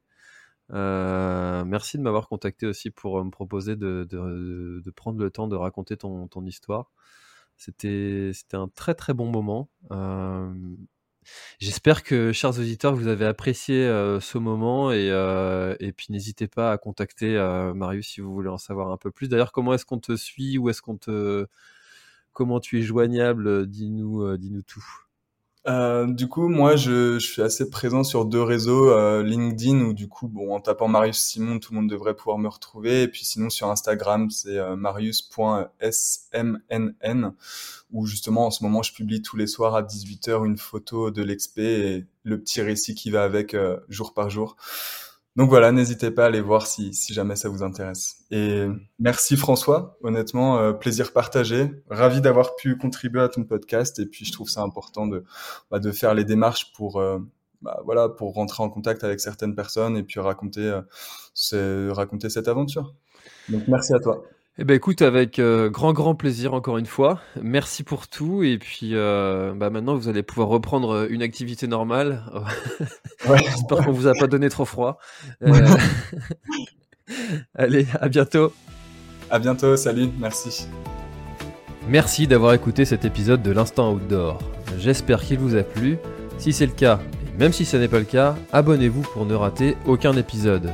Parlez-en autour de vous et laissez-moi un commentaire sympathique sur Apple Podcast, c'est ce qui m'aide le plus à remonter dans les classements. N'hésitez pas non plus à le partager à chacun de vos contacts dans le sport. Chaque nouvel auditeur intéressé est une victoire. Si vous avez besoin d'un speaker pour votre événement, d'un contenu pour votre marque, d'une bonne bière artisanale bretonne, d'infos sur le Grand Raid du Finistère, n'hésitez pas à me contacter à l'adresse contact at planettry.com. A bientôt